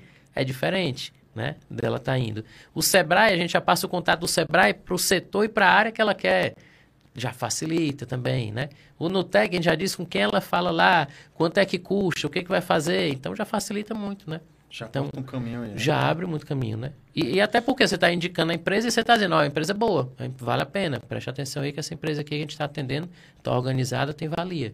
Então já muda muito, né? É, é- o do Banco do Brasil é o grande Ademar, né? Do, do Comex, né? Exatamente, Né? O Edmar, exatamente. Foi ele mesmo. Muito, muito bacana. Agora, assim, na, na- eu fico na, na curiosidade da, da parte prática ali, né? Isso aí eu sei que é uma pergunta que deveria ter sido feita, deve ser feita para o banco diretamente, É. né? Mas com relação, assim, à à garantia, né? Porque na, na- a gente observa que, que o, o banco aqui em si, para te emprestar um dinheiro, para te, te adiantar algo, ele precisa de uma garantia, né? Ele não vai, se você não, não for uma empresa que tenha um movimento financeiro grande, né? É, seja confiável, entre aspas, para o banco, ele te pede uma garantia na parte ali do, do- dessa exportação, que seria seria uma comercial invoice ali, uma ou, É. ou, ou uma, uma parte ali do, do próprio banco lá do, do cliente dando uma certa garantia. Isso, as duas coisas. Tanto você mostrar voz, mostrar que o negócio está fluindo, que o negócio é real, como ter uma garantia do outro banco. Sempre ele já tem uma relação, comunicação do banco daqui com o banco lá do, do outro país. Né? Para já ter uma prova viva, ó, não é negócio não, o negócio está rolando mesmo, né? E normalmente eles vão pedir, se já tem voz, se já foi enviada amostra, se já tem alguma coisa fechada, para ter a garantia, né? Para ter a certeza do lado dele também. Mas se, se já tiver, se você já tiver com o caminho montado, estruturado, dá certo. Não é tão complicado como parece, não. Dá certo. Não, cara, bacana. E, e, assim, virando um pouquinho a chavinha assim, né? A gente sabe que além de profissional da área do comércio exterior, né? Tu é professor também, né? Também. E eu faz tempo que tô. É, como é que eu posso dizer? Vislumbrando também esse, esse segundo lado, porque eu acho, assim, eu acho uma profissão muito nobre, sabe? E realmente tenho vontade por até ver alguns professores da faculdade, e aí você acaba se imaginando ali, né? E, e eu acredito muito que o professor tem uma função não só de ensinar, mas de motivar o aluno. Sim. Quando você enxerga ali, ah, tem alguns professores que tornam a disciplina muito mais fácil, muito mais atrativa e acaba que eh, levando o aluno para aquela área mesmo, entendeu? Às vezes o cara não tá nem tão eh, predisposto a seguir por aquele caminho, mas ah, mas o professor tal, e o cara vai É, vender o peixe como dele. exemplo, é, né? vê como exemplo e vai vender o peixe dele, porque se o cara tá na área, o cara gosta, o cara ensina, o cara realmente se, se identifica com aquilo ali. Né? Eu queria que tu falasse um pouquinho de como foi que tu se tornou, por quê, como foi essa... essa Pronto, aí lá vou eu com a, com a mesma história, né? De como eu entrei no comércio exterior. é, Como eu entrei como professor, assim, a, a minha meta inicial, né? Até quando eu estava fazendo mestrado, era virar professor, professor universitário mesmo, né? Nesse, nesse, me- nesse meandro aí, como eu entrei na consultoria, o, o professor ficou mais de lado. Porque aí eu disse, ó, se eu estou na consultoria, eu vou ter que agora me especializar na parte da consultoria. Mudei até a forma do que estudar e de como trabalhar, né? Que aí fui ver como é que é, que é diferente da aula, de dar treinamento, né? É, é diferente a forma como você dá, os exemplos que você coloca, muda muito. E aí, no meio já do processo da consultoria, quando eu estava atendendo, uma das, das empresas que eu estava atendendo, estava atendendo aqui um colégio, né? E aí o colégio estava recebendo uma faculdade. Sendo que eu estava atendendo o colégio, marketing.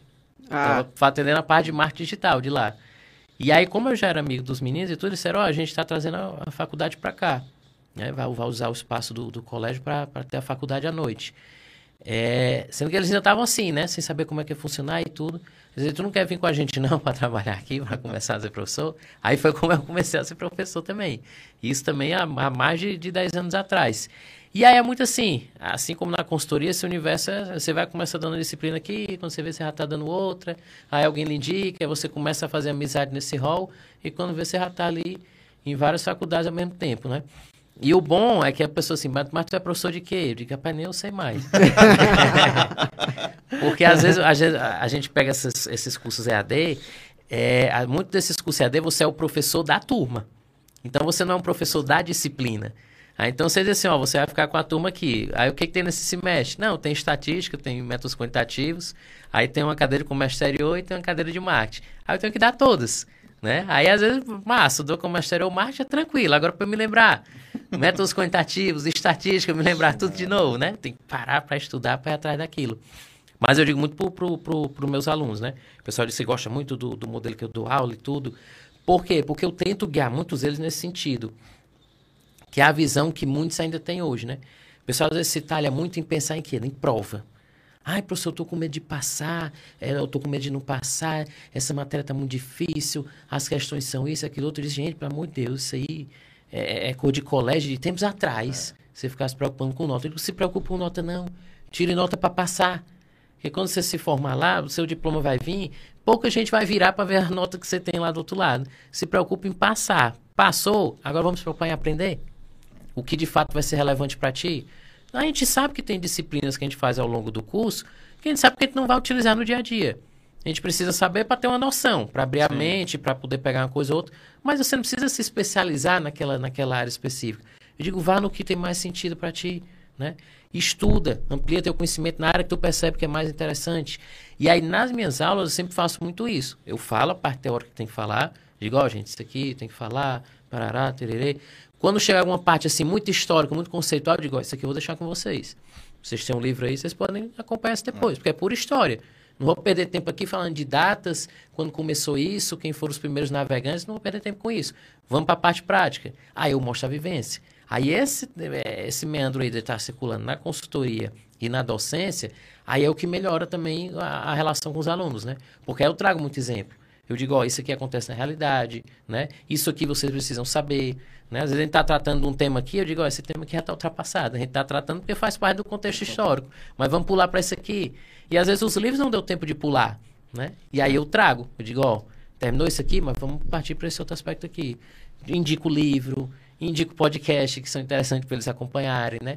Indico sites, indico canais no YouTube que é bom para eles acompanharem. Gente, não usem o Instagram só para ver besteira, não. Tem muita coisa boa no Instagram. Né? Você baixa um e-book, você participa de um curso, você segue um canal, tem muita coisa para cada tipo de curso, para cada tipo de coisa. Então acompanhem isso, né? E é aquela contazinha básica que a gente faz, né? Todo mundo diz assim, ah, eu não tenho tempo, né? A velha história de não ter tempo. Eu digo, tempo todo mundo tem. Falta é você saber organizar, é, né? É, eu, eu, eu, digo é muito para meus alunos, eu não, professor, o nosso livro é muito grande, o nosso livro tem 300 páginas. Eu digo, gente, pelo amor de Deus. Aí, uma turma que eu tenho aula semanal, né? Eu disse, ó, oh, faça a conta aqui comigo. O livro tem 360 páginas, né? Disse, é, nós vamos ter quatro aulas, né? É. Então dá o quê? Dá 90 páginas por semana, né? Aí, digamos lá, você tira os dois dias aí de fim de semana que você não vai pegar no livro. Então, de uma semana para outra, tu tem cinco dias para ler 90 páginas. Isso. Cinco dias para ler 90 páginas, tu vai ler o quê? Menos de 20 páginas por dia. Aí tu vai dizer para mim, vai ter coragem de dizer para mim, tu não tem tempo de ler 20 páginas por dia? Se você não tiver, porque você não está organizando o tempo direito. Ah, professor, mas eu preciso descansar. Não sei Sim. Você não passa duas horas vendo besteira no Instagram? Veja besteira no Instagram só uma hora e quarenta. Tire 20 minutos para você ler as 20 páginas. Que dá tempo. É a mesma coisa que a pessoa dizer, eu não tenho tempo de ler. Tem, meu amigo. Aquela, mais uma vez, aquela conta básica. Leia 10 páginas por dia. Dá quantas páginas no mês? 300. É, dificilmente tem um livro com 300 páginas. Então, no final do ano, no mínimo, você leu 12 livros. Mas a tendência é que você tenha lido mais. É tudo questão de organização. Agora, você tem que dizer assim, vou priorizar. Vou tirar esse tempo. É como é que eu organizo? Pode ser 10 minutos, 10, 15 minutos antes de dormir. Pode ser 10, 15 minutos antes de acordar. Agora tem que ter esforço. Sem esforço também aí é, é mais difícil. As coisas, né? é as coisas aparecerem. Eu, Wesley, tô nessa estatística aí que tô sem tempo de ler, ó, cara. Eu vou ter que pegar essa dica. Vai pegar essa dica aí. Cara, eu tenho, eu tô com acho que uns 4, 5 livros que eu comprei na, na Amazon e tá lá, na, na prateleira. Tá o bicho, tá, o bicho tá quase mofado lá já. Aí eu disse, marcha, porque eu não tenho tempo de ler, mas agora ele, ele abriu minha mente, ó, cara. E a consciência pesou. Pesou viu? agora, né? Agora foi, pesou, cara. Na... E dá, e dá. Organizando dá. E às vezes o pessoal diz assim, ah, mas daí, daí como é que tu consegue, não sei o quê, porque tu trabalha na FIEC, trabalha no SEBRAE, trabalha no PX, trabalha na empresa, dá aula, Aí tem a esposa, tem, tem, um, tem um filho em casa, né? É, eu ainda meio que cuido da casa da minha mãe, que a minha mãe mora só e só tem eu para cuidar lá na casa dela. Aí como é que dá tempo? Eu digo, não, meu filho, tem manhã, tarde, noite e volta e meia tem madrugada. Pra gente, pra gente organizar pra quê, as né? coisas. É, pra que essa Dormir pra mexer, quê? pra que essa mexer dormir? Quando dá certo, a gente dorme. Mas assim, é organizar. É organizar, que você consegue, consegue encaixar. E é desfrutar, né? Em cada Também, tempo né? que você tiver, é assim, eu vou tirar um tempo para fazer tal coisa e fazer, né? Não é aquela história de assim, eu- eu- se eu pego aqui, eu tenho que, eu tenho que conseguir fazer uma palestra ali para semana que vem. Eu tenho que tirar um tempo para fazer. Saber que tenho que tirar e, ó, vou tirar uma hora por dia para fazer, mas uma hora que eu tiro mesmo. De, ó, peraí, ninguém fala comigo agora, não, que eu tô tirando uma hora para fazer isso aqui. E dá tempo, dá tempo de descansar, tá aí, ó. Tá vendo agora aqui, ó, tô conversando com você e vi aqui o resultado do jogo, ó. Dá tempo de fazer Tá tudo. quanto? Ganhamos de 1 a 0. Eita, Dá tempo de fazer as coisas tudo, é organizar. É aquela história, tem tempo, tem que ter o tempo para fazer besteira? Tem, porque senão todo mundo fica doido. É. Mas tem determinados períodos que você tem que ter um esforço maior. Você tem que se esforçar mais em determinado período para conseguir aquilo que você quer, para depois aí você começar a- a melhorar. Ah, eu já cresci a um nível tal, já posso contratar uma pessoa para fazer isso aqui, para me auxiliar nessa outra parte aqui. E aquela história, quando a gente começa a empresa, muitas vezes a gente está naquela história, eu faço tudo. Eu tiro nota, eu recebo, É. eu pago, eu faço a conta, é, eu vou fazer, um- é, tudo, eu né? vou fazer uma postagem no Instagram, quem faz a arte sou eu, né? Quem faz o texto sou eu, quem programa a hora que vai botar sou eu.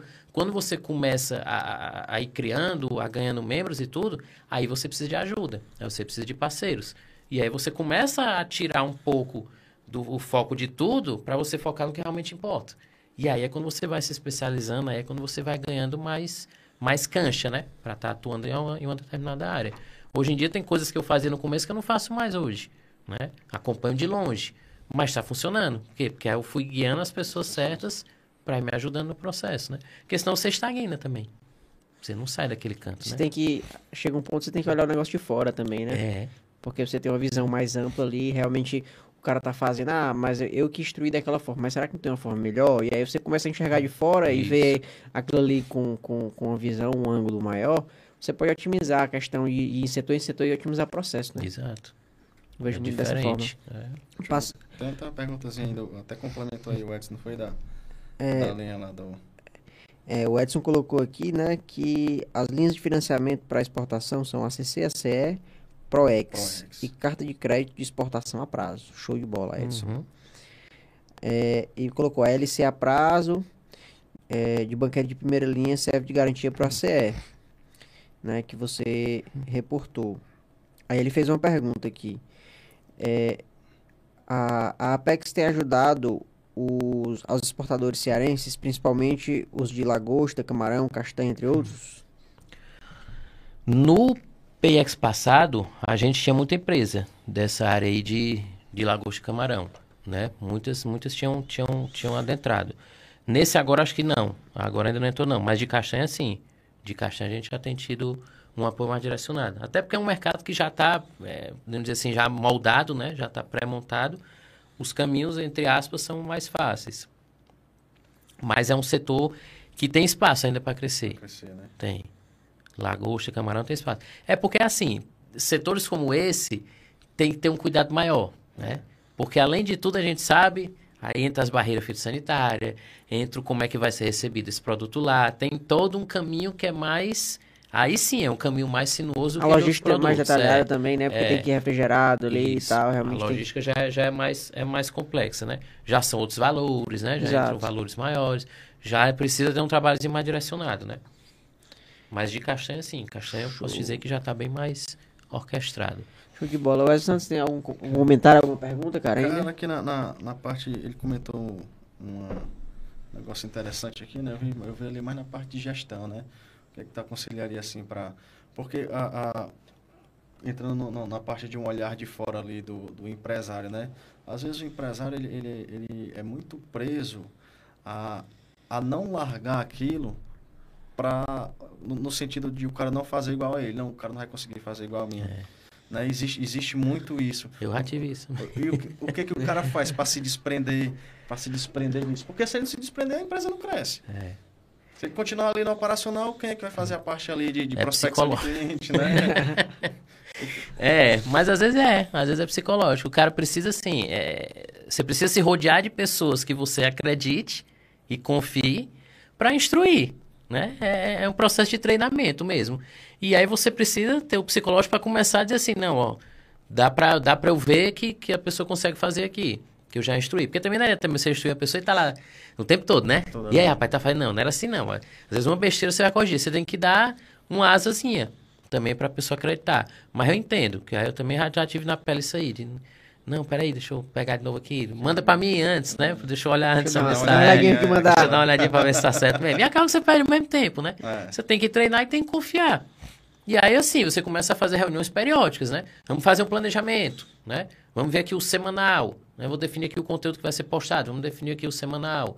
É o financeiro, vamos ter reunião uma vez por semana. Acompanhamento tem que ter né? Feedback tem que ser dado, mas não cobrando o tempo todo, né? É você deixar a coisa rolar e só acompanhando de longe, quando necessário, porque senão aí não adianta nada. É. Repassei para continuar tendo que, que, ficar lá atrás da pessoa o tempo todo. E, e assim, eu, eu sou admirador de, de, um trabalho de um cara chamado Reinaldo Zanon, não sei se você conhece. Sim. É, e ele deu um insight muito interessante que fala que para você ter um funcionário confiável, né, e poder sair da empresa, uma das grandes chaves para isso acontecer é você tornar o objetivo do seu funcionário o mesmo da empresa, né, igualar. Diferente Porque... do objetivo da empresa do funcionário? Não, quando eu falo, quando eu falo igualar é realmente ver o que é ali o objetivo do seu funcionário, se realmente for é, pô, eu queria ter um sonho, né, de ter uma casa maior, de realmente Entendi. proporcionar alguma coisa para minha família. Cara, como é que a minha empresa pode proporcionar isso para ele? Como é que a gente pode juntar as metas dele? Ah, ele precisa de tanto dinheiro para fazer isso. Isso falando de dinheiro, mas não pode ser só, não precisa ser só dinheiro, entendeu? Mas falando aqui que é uma comparação realmente mais fácil. Ah, eu preciso de tanto de grana para fazer proporcionar a minha mãe uma viagem para tal lugar, um exemplo, né? Ou uma experiência minha filha de, uma, de um estudar internacionalmente, entendeu? E aí você pegar e, e aliar isso a, a, ao gasto da sua empresa. Pô, cara, então a gente precisa vender tanto para esse cara ganhar tanto e aí a empresa tem o, o, mesmo intuito de ganhar do que esse cara também, entendeu? E você junta ali é, é, os dois objetivos e tem ali uma relação de ganha-ganha, uhum. entendeu? Então eu, eu vejo muito por esse lado. Quando a empresa realmente vê ali é, é a necessidade ou realmente o sonho do funcionário, do colaborador, é, e alinha essa questão dos objetivos, eu acho que é, é primordial para que as coisas. Tem, tem até um dos treinamentos que a gente dá, que aí no, no meio do treinamento, uma das dinâmicas é justamente essa: é a gente pegar lá as pessoas, né? Aí dizer assim, rapaz, pontue aí é, qual é um sonho profissional que você tem. Aí a pessoa pensa lá, bota lá no papel, né? Eu digo assim, qual é um sonho pessoal que você tem? A pessoa, puf, Bota lá no papel. Na, na entrevista, desculpa. Na não, entrevista, no, no, treinamento que a gente dá. Treinamento. É, um ah, treinamento que a gente dá. É, normalmente treinamento de liderança, às vezes até treinamento de vendas. A gente sempre incorpora essa dinâmica no meio, né? Quando é para dar um bacana. motivacional no meio. Diga aí um, uma realização pessoal que você tem, né? Uma, uma, que você quer fazer, e uma profissional, né? Aí o pessoal sempre diz, ah, eu quero atingir tal cargo. Né? Tem uns que dizem assim, ah, eu quero abrir minha própria empresa, né?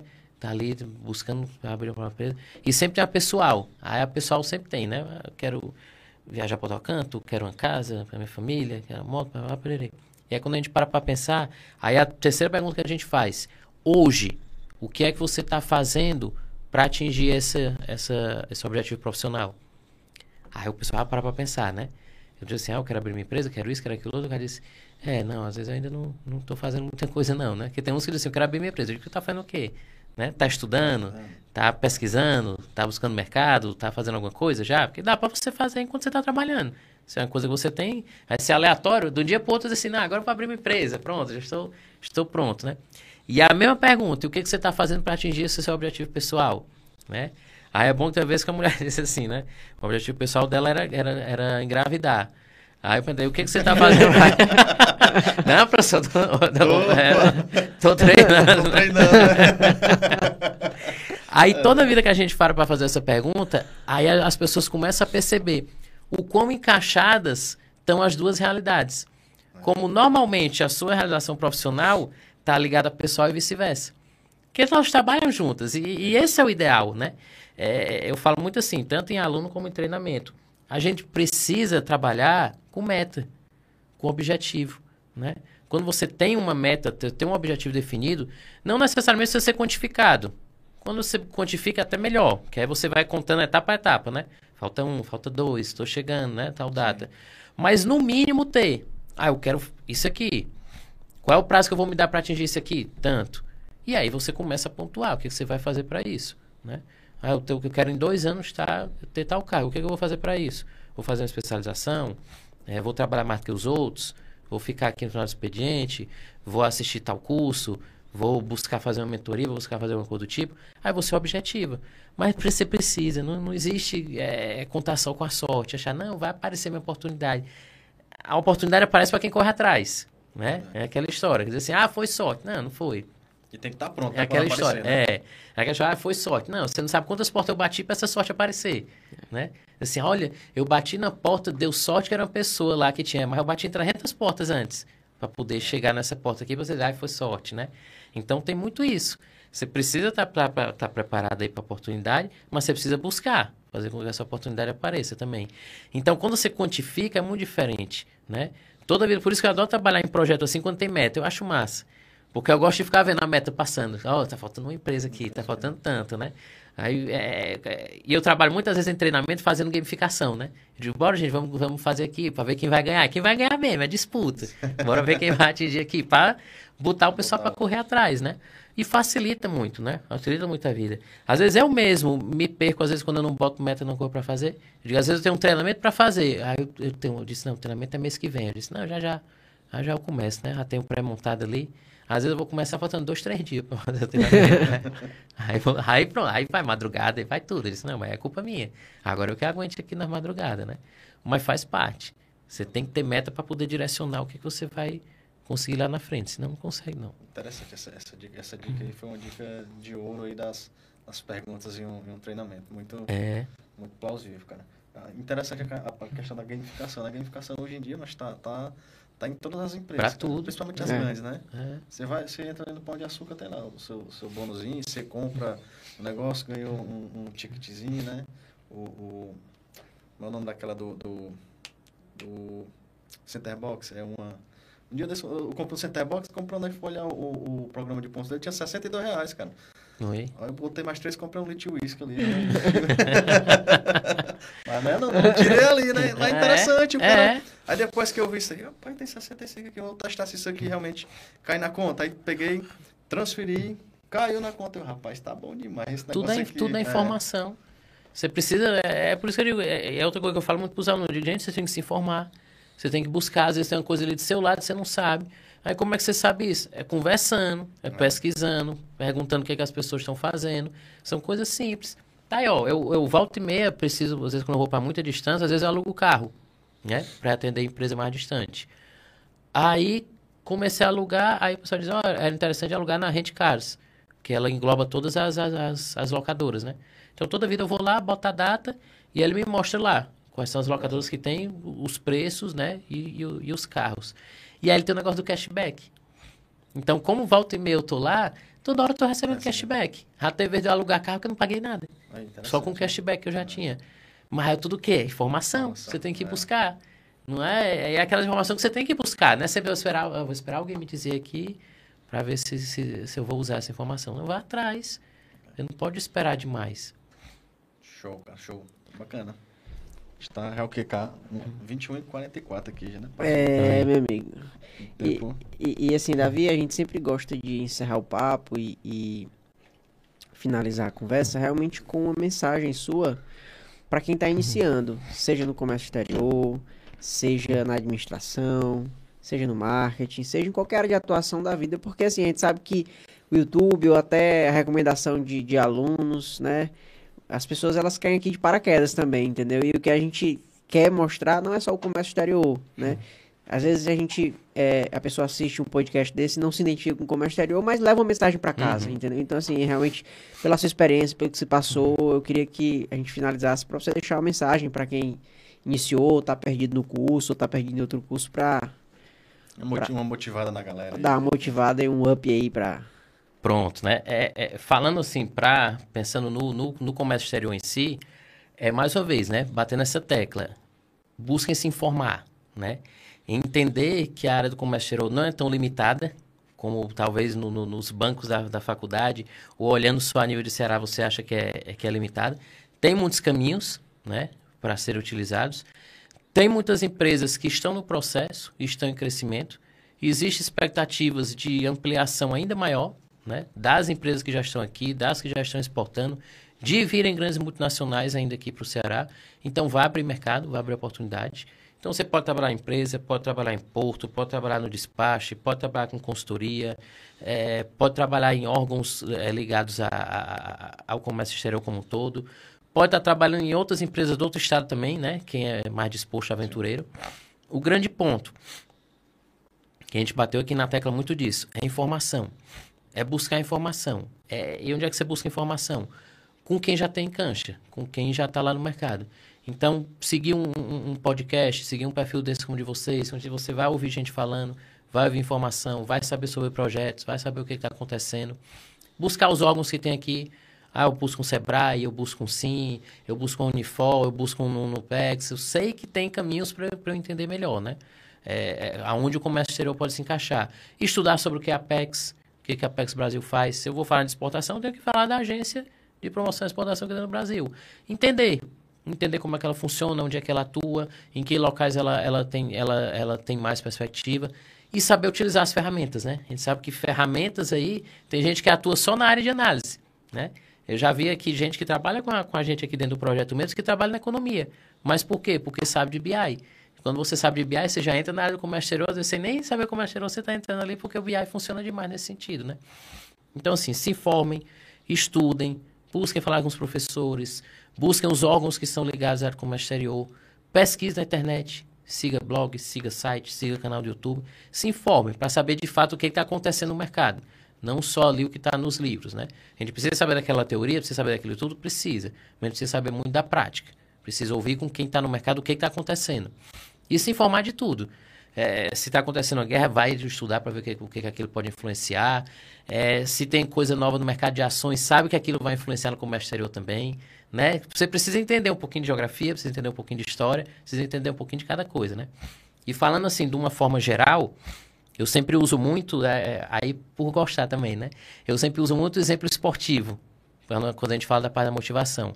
E é, são coisas que puxam mesmo, né? Então tem três, três coisas assim esportivas que eu gosto de usar sempre, né? É, primeiro, quando fala do Oscar. O Oscar, numa das entrevistas dele, uma vez perguntaram para ele, Oscar, é, quer dizer que você é conhecido como Mão Santa, né? Como é essa história de Mão Santa, né?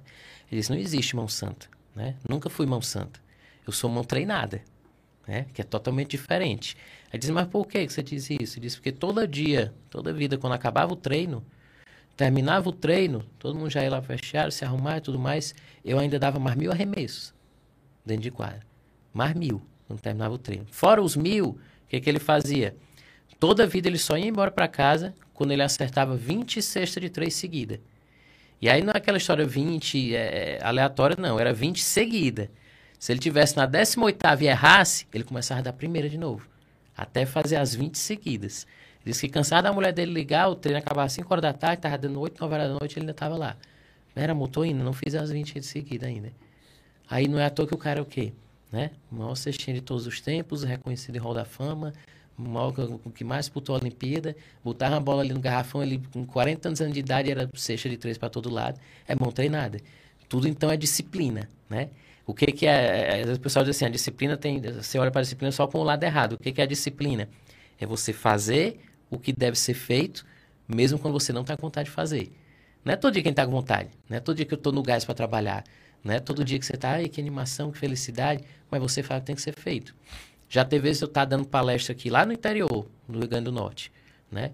E dias, eu passando dias fora de casa já, indo para um canto, indo para outro, chegava em casa, dois dias em casa, voltava para o outro lado. Aí uma vez meu filho me falou, meu filho está com seis anos agora, né? Aí hoje em dia tá, até ele está entendendo mais o processo, né? Aí disse, papai, por que, que você está viajando tanto? né? Você não tá parando em casa, aí dói, né? É, é que dói você ouvir, né? Tem a ver que eu dava, não, parece quase chorada na palestra lá. Mas eu sabia pelo que, que eu estava fazendo, Sim. né? É, então você ter um porquê de você estar tá fazendo as coisas ajuda muito, né? Que ele sabia que no fundo era para ele, que mais na frente eh, eu ia ter o espaço reservado para poder estar melhor, utilizando melhor o tempo com ele também. Então sabia que fazia parte do processo.